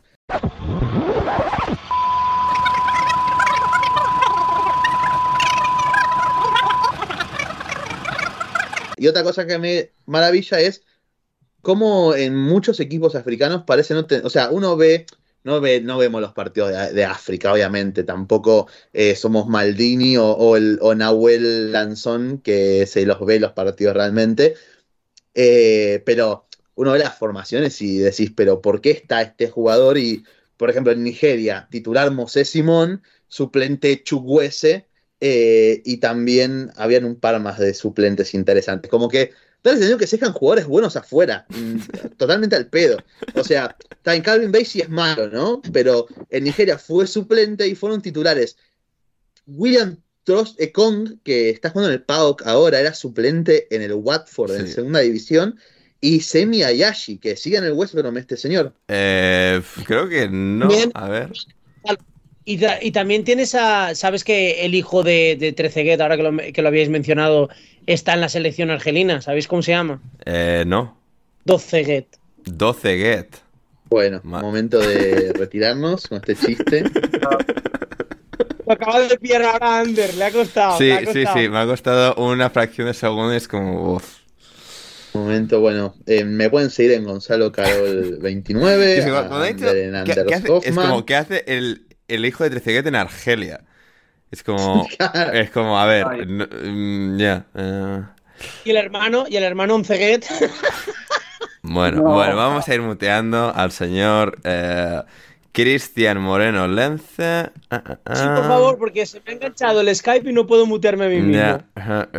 Pero bueno, eso, eh, por rematar eh, la, de la Copa de África, eh, Nigeria, un partido que ha arrasado a, mm, a Guinea Ecuatorial, pero que Jesús Owono ha sido el, el héroe de Guinea Ecuatorial, con, bueno, parando un montón y empatando el partido. Así que por ahí bien, eh, Costa de Marfil le ha ganado 2-0 a Guinea-Bissau, eh, eh, eh, Egipto ha empatado con Mozambique, Cabo Verde le está ganando en estos momentos a Ghana, a ver cómo termina eso. Y eso es lo que se ha disputado hasta ahora de la Copa África. En la Copa Asia, en cambio, eh, también, también hemos tenido bueno, varios partidos ya disputados, casi todos de la primera ronda, bueno, más de la primera jornada ya disputados. Hemos tenido a Qatar ganando, por ejemplo, China-Tayikistán empate a cero, o sea, ma- magia. Australia ha ganado, por ejemplo, 2-0 a India. Eh, Hong Kong acaba de perder con, con Emiratos Árabes Unidos. Irán le ha ganado a Palestina. O sea, ¿cómo? No me fastidies, Ander. ¿Hong Kong ha perdido? Sí, sí, sí. Héctor está durmiendo en Hong Kong en estos momentos. O sea, a ver si hablamos Sí, con, él, con él esta semana. Sí, sí. Qué suerte el mamón. Sí, sí, sí. Eh, Gonzalo, de Japón suelo decir lo que ha destacado Bruno en Twitter, Bruno Alemán, que ha salido cubo en el minuto 84, que es como si a Bellingham en la Eurocopa le sacasen en el minuto 84 eh, Inglaterra. Claro, es lo que digo también en, en las selecciones asiáticas. En Japón se, se repite Sí, esto, sí, ya en el Mo- Mo- Mundial, Moriyasu, o sea, Moriyasu debe pagar por sus crímenes, ¿eh? Pero y, y gana, le gana a todo el mundo Japón. O Sí. sea, ¿hace cuánto no pierde un partido? 4-2 a Vietnam. Tenían Bueno, pero como- encajadores de Vietnam, también te digo, ¿eh? Está bien, encajado No, Vietnam, a- pero y además 11 Vi- partidos Vietnam tiene, o sea, otro, otro, siguiendo un poco en el estereotipo que estábamos diciendo los equipos africanos, Vietnam tiene a un señor francés de entrenador. Bien ahí. Ahí está.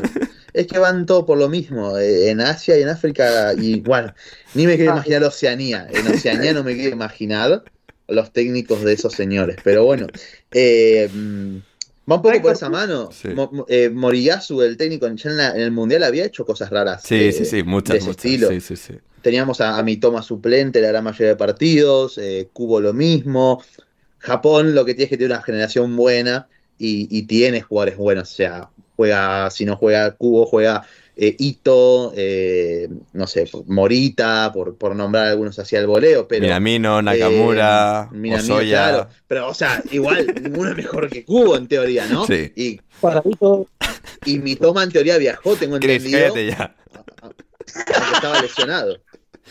Entonces, eh, Sí, o sea, son los dos mejores, claro, o sea, deberían jugar siempre, pero bueno, ahí está. el señor Moriyasu sabrá lo que Efectivamente. hace. Y con esto nos vamos a las que preguntas eh, muchas veces que Sandy, sí. Ah, Así que muchas veces pasa con, con este tipo de, de- de- de cosas que vemos raras, es que yo lo que he visto especialmente más en África, creo que en Asia, es que los, los jugadores estrella de, de estas selecciones tienden a chocar mucho con sus directores técnicos. Ya. Eh, porque en la gran mayoría de los casos vemos que los técnicos, al ver que tienen tan poco talento, eh, tienden a querer jugar más eh, un fútbol más conservador y, la- y las estrellas de los equipos suelen estar en desacuerdo. Y, lo que veo muy seguido es que este tipo de jugadores quedan aislados de- del equipo por esa misma razón. ¿Viste? Lo que vemos, por ejemplo, eh, con Nonaná en Camerún y lo que veíamos antes del Mundial con Ziyech en Marruecos y Marraoui. Así que yo creo que por ahí se podría explicar desde ese lado. Mm, No me gusta, sí, sí, creo que es una, es una buena teoría. Y con esto sí que nos vamos a las preguntas de nuestra querida audiencia, empezando en este caso por Vladi, que dice para Gonzalo, me imagino que ya no tienes 29, en referencia a tu arroba de Twitter, Sí. Gonzalo Carol 29. No, pero se habrá creído que tengo 29 años. No, no, tengo 27. Y te conocimos Eh, hace casi cuatro años, o sea... sí. Uf, sí, sí, ya tenía 29, claro, claro. No, No, por favor, si no tendría que tener 33, 34 años, no. El 29 es por el número que utilizo cuando juego. Bien. Y ese número lo utilizo porque lo empecé a usar porque fue el, número, el primer número que tuvo Don Teófilo Gutiérrez Dios. En River. Tuvo ese número. Madre de mía. Y porque no era, un, no era un número común, obviamente. Dije, bueno, Sí, sí. me pongo un número que no sea, que no sea uno común, Bien, bien. obviamente. No, no, ahí Gonzalo Carol. Eh, para, para, para Santi Bauza, lugar que recomendarías de vacaciones en Argentina, ahora que Gonzalo acaba de volver, y que Gonzalo antes de irse, mm, o sea, hizo una crítica absolutamente salvaje hacia toda la costa argentina y cómo es toda una poronga. Palabras textuales de Gonzalo. Una poronga, bueno. Yo creo que eh, si tuviera que recomendar un lugar para un turista que vaya a visitar, definitivamente Rosario. Creo que por- en pocos lugares se va a sentir tan seguro como Rosario. Realmente es un... No le hagan caso, no le hagan caso a nada de lo que está diciendo Santi, por favor. No queremos jugar con, con sus vidas. Correcto, correcto. Eh, eh, vuelve Mónica dentro de poco Pero a ver a que la- siga, que a siga Santi, ¿eh? que, que sigas. Claro. Hablando serio, yo creo que si, si les tuviera que recomendar un lugar es Mendoza, definitivamente. Ah, mira. Sí, Eh. Bueno. Yo justo vengo hace poco de Mendoza, tengo casi toda mi familia allá, son en su gran mayoría mendocinos, mis familiares, mis primos, mis tíos, todo. Y es un lugar completísimo, precioso, lleno de paisajes, las montañas, eh, bodegas para visitar, hay, hay noche, eh, Ojo. incluso, o sea, se- te gusta ir a bares, te gusta ir a, a boliches, tenés de eso también, así que tenés lugares de todo tipo Sí. de para hacer, así que es un lugar muy, muy lindo. Mendoza se lo recomiendo. Incluso en el invierno tiene de la leña, si querés, te gusta ir a esquiar, esas cosas. Así que, Ah, estupendo. así que está, Sí. está- es muy.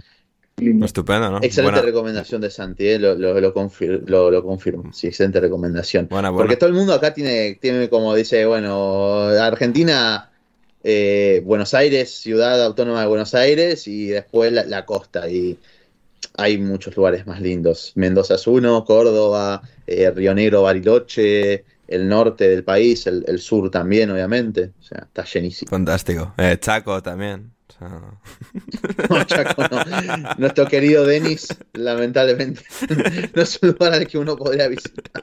Lechuga, también la región de Lechuga. Chubut. Chubut, que tiene muy lindos lugares. Treleu, Esa es, esa, esa. por Chubut. ejemplo, eh, es muy lindo también. Eh, es costa bien del sur y, y está bueno también. Eh, mm. Puerto Madryn, claro. Sí, y, está, tú en el sitio este es en el que has estado, ¿no? De vacaciones estos días. ¿Yo? Sí. No, no, no, yo estuve en Córdoba. Ah, Córdoba, vale, sí, la sí, provincia de Córdoba. Mina Clavero, zona tras la sierra. Bueno, Muy lindo también, lleno de eh, balnearios eh, para, de distintos tipos. eh, de verdad, he visto en Instagram, o es sea, fotos tuyas en balneario, que es como una cosa muy Claro. culturalmente chocante. Pero bueno. ¿Por qué? Ah, verte a ti ¿En esos ambientes es como, no sé. Ah, Te, te- te- te imagino en otros lugares. puede ser, puede ser, nada, pero, pero a mí me gusta, es muy, muy lindo realmente. Bien, bien. Em, a ver, para. Bueno, Esteban preguntaba las vacaciones de Gonzalo. Creo que. A no ser que haya alguna anécdota por ahí em, muy bizarra. No, eh, no sé, o sea, no sé si bizarra. eh, a mí me, me llamó la atención es como distinto. Me llama la atención la, cantidad de, perros que hay en la calle, en, ahí en Córdoba, en, la ciudad de Mina Clavero, pero no están mal cuidados, ¿eh? O sea, son todos perros que están re bien cuidados, todos, pero a mí me, me gusta mucho el hecho de verlos y que acá, por ejemplo, un perro está en la calle y el pobre eh, no tiene nada que hacer realmente, como que necesita ser rescatado un perro en la calle cuando está acá en la ciudad, pero allá es como que los perros incluso son más felices. eh, tipo, íbamos caminando y íbamos perros metiéndose al agua en la playa, acariciamos a uno que nos siguió. Primero, un perro, el mismo perro siempre. ¿eh? Un día lo acariciamos en el centro con mi novia, Sí. con Dai, eh, y nos siguió desde el centro hasta la hostería donde estábamos hospedados. Después se fue. Después, tres días después lo volvimos a encontrar y el perro nos siguió hasta una cafetería, se quedó con nosotros, se sentó al lado, nos siguió hasta un balneario, nos metimos al agua, el tipo se metió y después cuando ya se aburrió, se fue a la mierda, un capo, la verdad. Pe- perro guía Eh, turístico, ¿eh? o sea, increíble. Claro, sí, sí, pero de la calle, ¿eh? Sí, O sea, sí. literalmente. Eh, un fenómeno. Eh, y nada, después que la comida, obviamente, ¿no? Comí como un hijo de puta y no me arrepiento de nada, tanto en lugares como eh, aprovechando que había parrilla donde estábamos parando Bien. Y cocinando, obviamente, prendiendo fueguitos dos o tres veces. Estuvo muy bueno realmente. Excelente, excelente. Em, para Chris, te pasa lo mismo que los uruguayos que se accidentaron en los Andes, pero con todos los colaboradores de alineación indebida en lugar de jugadores de rugby. ¿A quién matarías para tener comida y por qué? Ya, esa es muy, esa es muy mala. Eh, se lo dejo, o sea, con perdón eh, de, de- Sí, sí. de la pregunta. No, no, no, no, y ¿Quién es- sin perdón, o sea... De todos, de todos los colaboradores, colaboradores, ¿quién es el más gordito? eh, Gonzalo Carol es el que más masa tiene. Pues entonces, si hay que sobrevivir, eh, hay que ir a donde hay más Claro, carne. porque Gonzalo es muy grande, muy alto, o sea, come él bien ya de por sí. Claro, o sea, Hay que, co- hay que comerse gente, pues donde. O sea, si, si, si con Gonzalo, si con Gonzalo nos podemos evitar sí. cargarnos a una persona en el futuro, Claro, por ejemplo. Sí, sí, porque, a ver, Gonzalo, es que si no piensa que nos tenemos que comer a Javi y eso. pff, No, pa, hay poca carne ahí y yo lo entiendo igual. También tienes que deshacerte de la persona que más recursos gasta. Entonces, yo entiendo que se tengan que deshacer de mí. tú piensas tú piensa que si, si nos comemos a. O sea, es decir, si no empezásemos por Gonzalo Carol y empezásemos por otra persona, o sea, habría menos días en el que habría que cargarse a una segunda más. Claro, no, yo, yo lo entiendo. Si se cargan a, a Javi, Ferruz, o sea, como un hueso, nada más. Sí. Ahora, eh, esto es una trampa muy malévola porque me conozco la historia y se comían los ya muertos, no se cargaban a nadie. Ah, está bien. ya, ya. O sea, que directamente iría el primero que se ha muerto. Pero si la pregunta es, ¿a quién matamos primero? O Y sea, llegar no, Madre Pues te digo más, te digo más. Pues no. Te habría que ver quién es el que menos aporta. Y el que menos aporta, pues, eh, o el que sea más quejica y dé más por culo y esté en contra de Uf. todo, es el primero que cargarse. Porque ese va a, a no agilizar el poder salir del sitio. Pobre Javi, Ay, eh, tío. Dios mío. Ah, Manu, por ejemplo, también sería de los más quejicas. Sí. Ah, gente. Pues, a José, eso, a eso me Alcoba. lo Sí, primero. sí, sí. sí. A eso me lo cargo primero. Sin piedad. Gu- A sacarle Sí, la cara. Sí.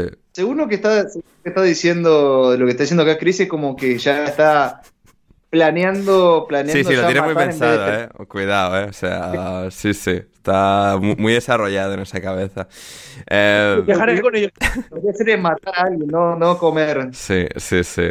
Para, para, para, para Santi, ¿cuál es el año donde el soundtrack del FIFA tocó su peak? ¿Y por qué el de 2004? No sé si has jugado ah, o si tienes opinión formada sobre los soundtracks, pero... No. Eh, yo estoy, yo depende, porque yo es algo que justamente hablaba, hablaba hace poco. Yo eh, dejé de jugar al FIFA más o menos eh, a partir del 20, creo que fue el último que jugué. Eh, Sí, y ya está en decadencia ahí la, la- el soundtrack. Sí, sí, es que pasa que últimamente lo que noto es que yo lo que me gustaba mucho de los soundtracks de los FIFA, por lo menos la época de, la, de, de- de PlayStation 2, PlayStation 3, es que vos podías encontrar joyas ahí, podías encontrar temas de Sí. los que los cuales yo en tu vida eh, e inmediatamente encariñarte. Yo creo que si, si fuera, si fuera eh, totalmente objetivo y quisiera decir cuál es el mejor soundtrack del FIFA, yo creo que fue el FIFA 11, eh, Muy que bueno. tenés algunos temas espectaculares, tenés, no sé, Gorillaz, el CD Sound System, The Black Keys, eh, Cari- Sí, Odessa. Sí, Eh, ese, ese es muy bueno, muy bueno. Y, pero yo te digo, si, voy, si voto con el corazón, yo digo un soundtrack que tiene desde el estilo que a mí me gusta, que es así como rock, eh, bien, bien de rock alternativo, medio garage de la época, el FIFA 07, que es pero una locura lo que tiene. Son todos temas que seguramente jamás habrás escuchado en tu vida, pero que son una joya atrás de otra. Increíble. Ah, me gusta, me gusta. Muy buena Sí, no, es que respuesta. encima, antes, antes, antes descubrías, yo descubría bandas musicales enteras Claro. por, por eso, tipo eh, Forster the People, por ejemplo, empecé a escuchar por algún tema que salía en el, en el FIFA. eh, ahora, ¿Sabes cuál es el problema ahora? De las, de las nuevas que deben ser desde 2019 en adelante, que tratan de ser inclusivas. Hay que decir las cosas como son. Bueno. Tratan de ser inclusivas al pedo. Entonces te ponen.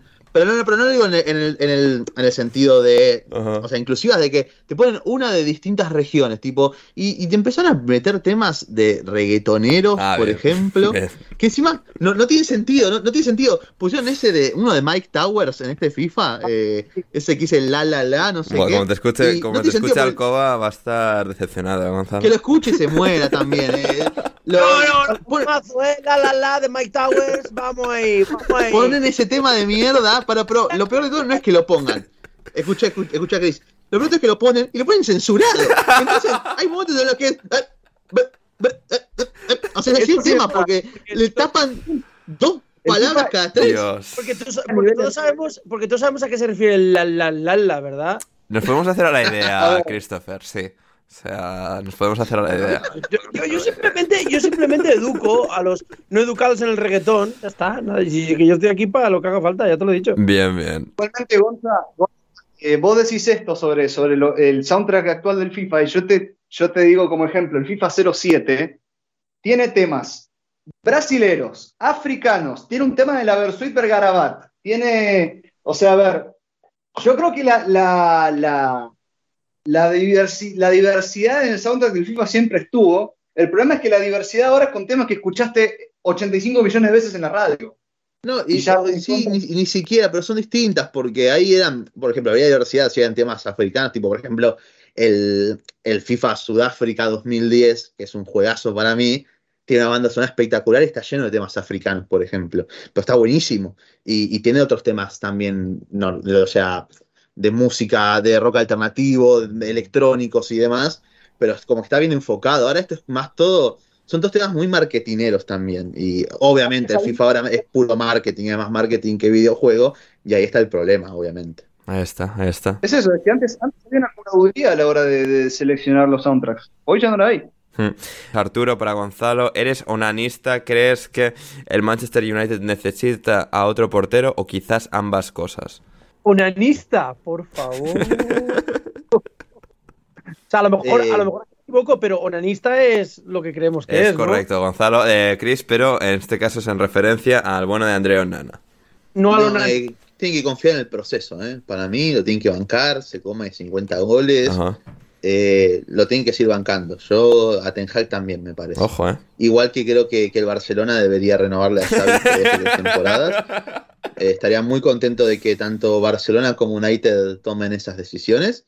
Eh, de hecho, bueno, de última, si el United no. eh, o- Onana no encuentra regularidad en el United, encima ahora se va a la Copa África y necesitan un reemplazo, un parche, bueno, siempre podemos ofrecer a Kepa Rizabalaga, de eso no, no hay ningún tipo de problema. Y a De Michelis también lo, lo renovamos. Uf, que- prefiero no hablar de eso. Por mí me- gustaría que, no, que lo renueven. eh, Pero para o su sea, casa. Que, que le renueven su pasaporte para volverse a, a Alemania sin la ningún tipo casa. de problema, claro. Que, que esté lejos de River ese, ese señor. Pará, y una pregunta, aprovechando que está Santi, para una mirada de un club, porque River tiene sus desgracias, pero si hay un club realmente desgraciado, es, es Independiente, el club del cual es hincha el señor Santi. Eh, Santi, ¿querés contar lo que pasó con Independiente y el viaje a Estados Unidos? Eso es muy bueno, es muy buen material. Ah, bueno. eh, A ver. bueno, antes que nada, contexto. El actual director técnico del Club Atlético Independiente seguramente les va a sonar. ¿Lo A saben? ver. No. El Carlos Alberto Tevez. Uf, Tevez. O sea, bien, vale. Empe- empezamos bien, Bien. empezamos bien. La, la- la- No, igual la- la- sorprende. la trama es excitante.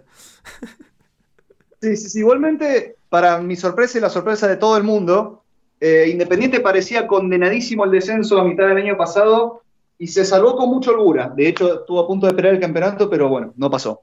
Eh, resulta que Independiente eh, llegó, o sea, bueno, Tevez renovó contrato recién hasta 2026 y pidió expresamente, creo que, que le contraten como cuatro refuerzos. Esos refuerzos llegaron y la idea era que estén todos para viajar eh, en una pretemporada planeada para ir a Miami. Bien. Eh, Pero, Independiente no estaba arruinado. O sea, ¿qué, qué es esto?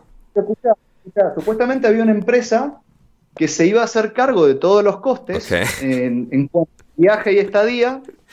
Eh, de hecho, habían tres amistosos planeados contra equipos de Sudamérica, eh, de Latinoamérica en realidad. Los tres iban a estar televisados. Esto, todo, esto, todo esto ya estaba arreglado, ya estaba firmado. Eh, se iban a entrar en un, en un complejo de lujo, con pileta, con, con todas las comodidades habidas y por haber. Y el día en el cual tenía que salir el avión, se canceló esa pretemporada. Bien. Bueno. ¿Qué pasó? Eh, pasa, Eh, ocurre que se cancelan los vuelos eh, a, a menudo en el mundo entero. Bueno, está bien. El problema es que resulta que esta empresa, que era una supuesta empresa, se llama Black and White, Uy. No había pagado absolutamente nada, que reci- recién el mismo día habían, habían confirmado los vuelos, la estadía no tenían dónde iban a quedarse los jugadores de Independiente, de modo que los amistosos que ya tenían contrato para televisación y todo eso fueron obviamente cancelados. Dios. Eh, Independiente hacer una demanda a esta supuesta empresa, eh, de la cual no hay ningún registro, pero escúchate esto. Resulta que Tevez, antes de agarrar a Independiente, el año anterior, en- a mediados de 2022, había sido director técnico de Rosario Central. Eh, a Rosario Central no le fue muy bien. No. Eh, fue como medio mixto. No, no, no, no, no fue un gran paso. Pero cuando estaba planeando la pretemporada para enero de 2023, en octubre había salido una información de que Chávez ya tenía el destino eh, para el cual los jugadores de Rosario Central iban a pasar la pretemporada. Adivina dónde era. Miami. Y adiviná si se hizo. No. Evidentemente ahí hay un patrón. Cuidado, eh. Ojo al Apache, eh. Que más sabe por viejo que por Apache. Fíjate que la empresa se llama Black and White. ¿Cuál fue el último equipo de Europa donde jugó Tevez? Oh, la Juventus de Turín. Uy, uy, uy, uy, uy, eh. Ojo, eh. Estoy, estoy a contarse a Mónica, eh, Gonzalo. O sea. O sea. Sí, a ver, capaz que si Mónica está un poco conectada con Argentina aún, lo, lo sabrá. Sí, sí, madre mía, eh. Tremendo, eh. O sea, ojo, ojo, ojo, el, el Apache mafioso. Me gusta, me gusta, eh. O sea, ne- negocios que no existen, estafas. Tremendo, eh. Bueno, esperemos que le vaya bien a Independiente, no en Miami, porque ahí no van a viajar, pero. No tiene pinta porque creo que han perdido los dos amistosos, corregime Santi, que jugaron. Jugó- Pero bueno. Elgar de Perú eh, y perdió los dos. Eh, igualmente, Independiente creo que estaba a punto de contratar un, un volante que a mí me gusta, pero que según me han dicho mis amigos uruguayos es medio. no tiene mucha cabeza, se llama Gabriel Neves. Lo quería River hace un par de años. Sí, es cierto. Eh, pero por otro lado, uno de los vicepresidentes de Independiente acaba de renunciar también. Así que las cosas siguen normal. Ya. Bueno, lo que tiene. Eh, y las dos últimas, en este caso de Esteban, para todos hablando en la mesa mientras comíamos, dice mi padre que por qué hay tanta dinámica en Premier y no en otras ligas y que los jugadores no se cansan. ¿Qué opinan ustedes? ¿Qué opinas, Chris? Pues que, bueno, no es que no se cansen, sino que el juego es mucho más directo, nada más. Si tomas como referencias las ligas españolas o otro tipo de ligas, pues el ritmo es más lento pues porque el estilo de juego es más de posesión, es más de, de construir la jugada. Entonces, pues ya ahí directamente eso te da otro, otro estilo. Y luego también es verdad que si hablamos en términos de, de fisicalidad, eh, por ejemplo, la Premier League, al tener mucha, al ser muy multicultural, pues hay jugadores que de, pues de distintas de distintos países y distintas etnias y eso pues eh, crea naturalmente una potencialidad física Hmm. entonces pues ya se va a convertir los partidos en mucho naturalmente mucho más físicos contacto físico duelos arriba y abajo y sí que es verdad que la cultura de la Premier siempre ha sido de, de ritmo rápido No, totalmente. Eh, Gonzalo, ¿algo que añadir a eso? No, que, que es normal y que insisto, tampoco creo que sea que se cansan menos los jugadores o que nunca se cansan. Al final, si la pelota vuela de un lado para el otro, justamente como dice Chris, si hay más ritmo también, eh, es la pelota la que viaja más rápido y da la sensación que los jugadores corren más. Ahora hay que compararlo también al final con la cantidad de kilómetros recorridos por cada eh, jugador en cada equipo, como para hacer esa comparación un poco más concreta, pero también al final es porque la Premier tiene mejores jugadores, tiene un poder adquisitivo para adquirir a esos jugadores y, por ejemplo, vaciar el resto de ligas. Entonces, creo que es normal también que se va a ver jugadores más preparados para jugar a ritmos más altos. Completamente. Y la última de Iago para todos. ¿Algún comentario sobre la nueva esposa de Sadio Mané? Bueno. No sé, muy... Sí, correcto. No, a ver, si aquí hacemos algún comentario va directo al Patreon, ¿eh, gente? O sea, por un euro o un dólar, a escucharlo a, donde estamos más protegidos. según parece ser, es...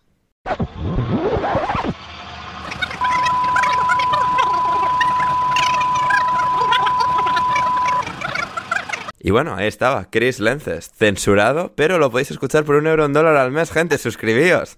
Y, con esto eh, nos vamos por hoy. Eh, seguida a Santi en arroba Santi-Bauza, a Gonzalo en arroba Gonzalo Carol 29, a Chris en arroba CMLence en Twitter, a mí en arroba Anders Hoffman, al podcast en arroba podcast indebido, todos los links como siempre en la descripción, incluido el de Patreon, para que podáis escuchar el programa sin censura, todos esos momentos que haya podido pasar una corta césped o un fast forward o algo, lo tenéis ahí sin, sin más edición.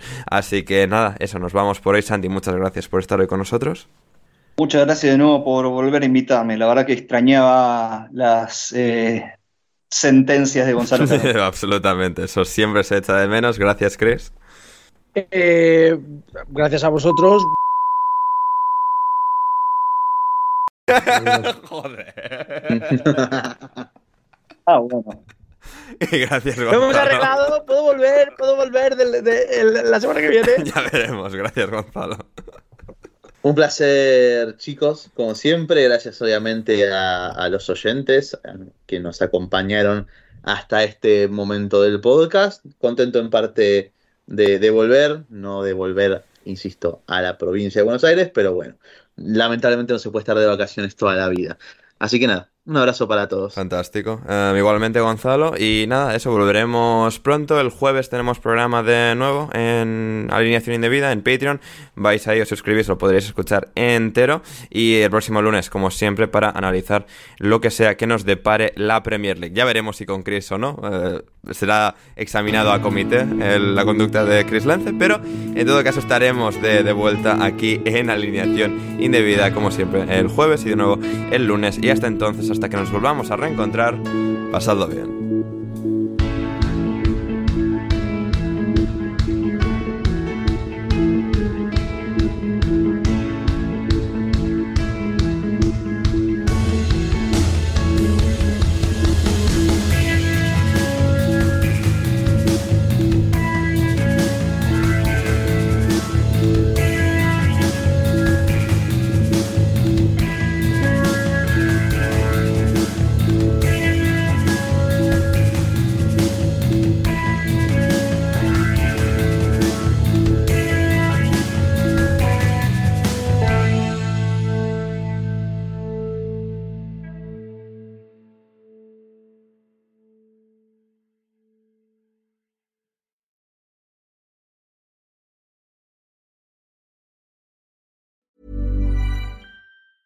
Hey, it's Danny Pellegrino from Everything Iconic.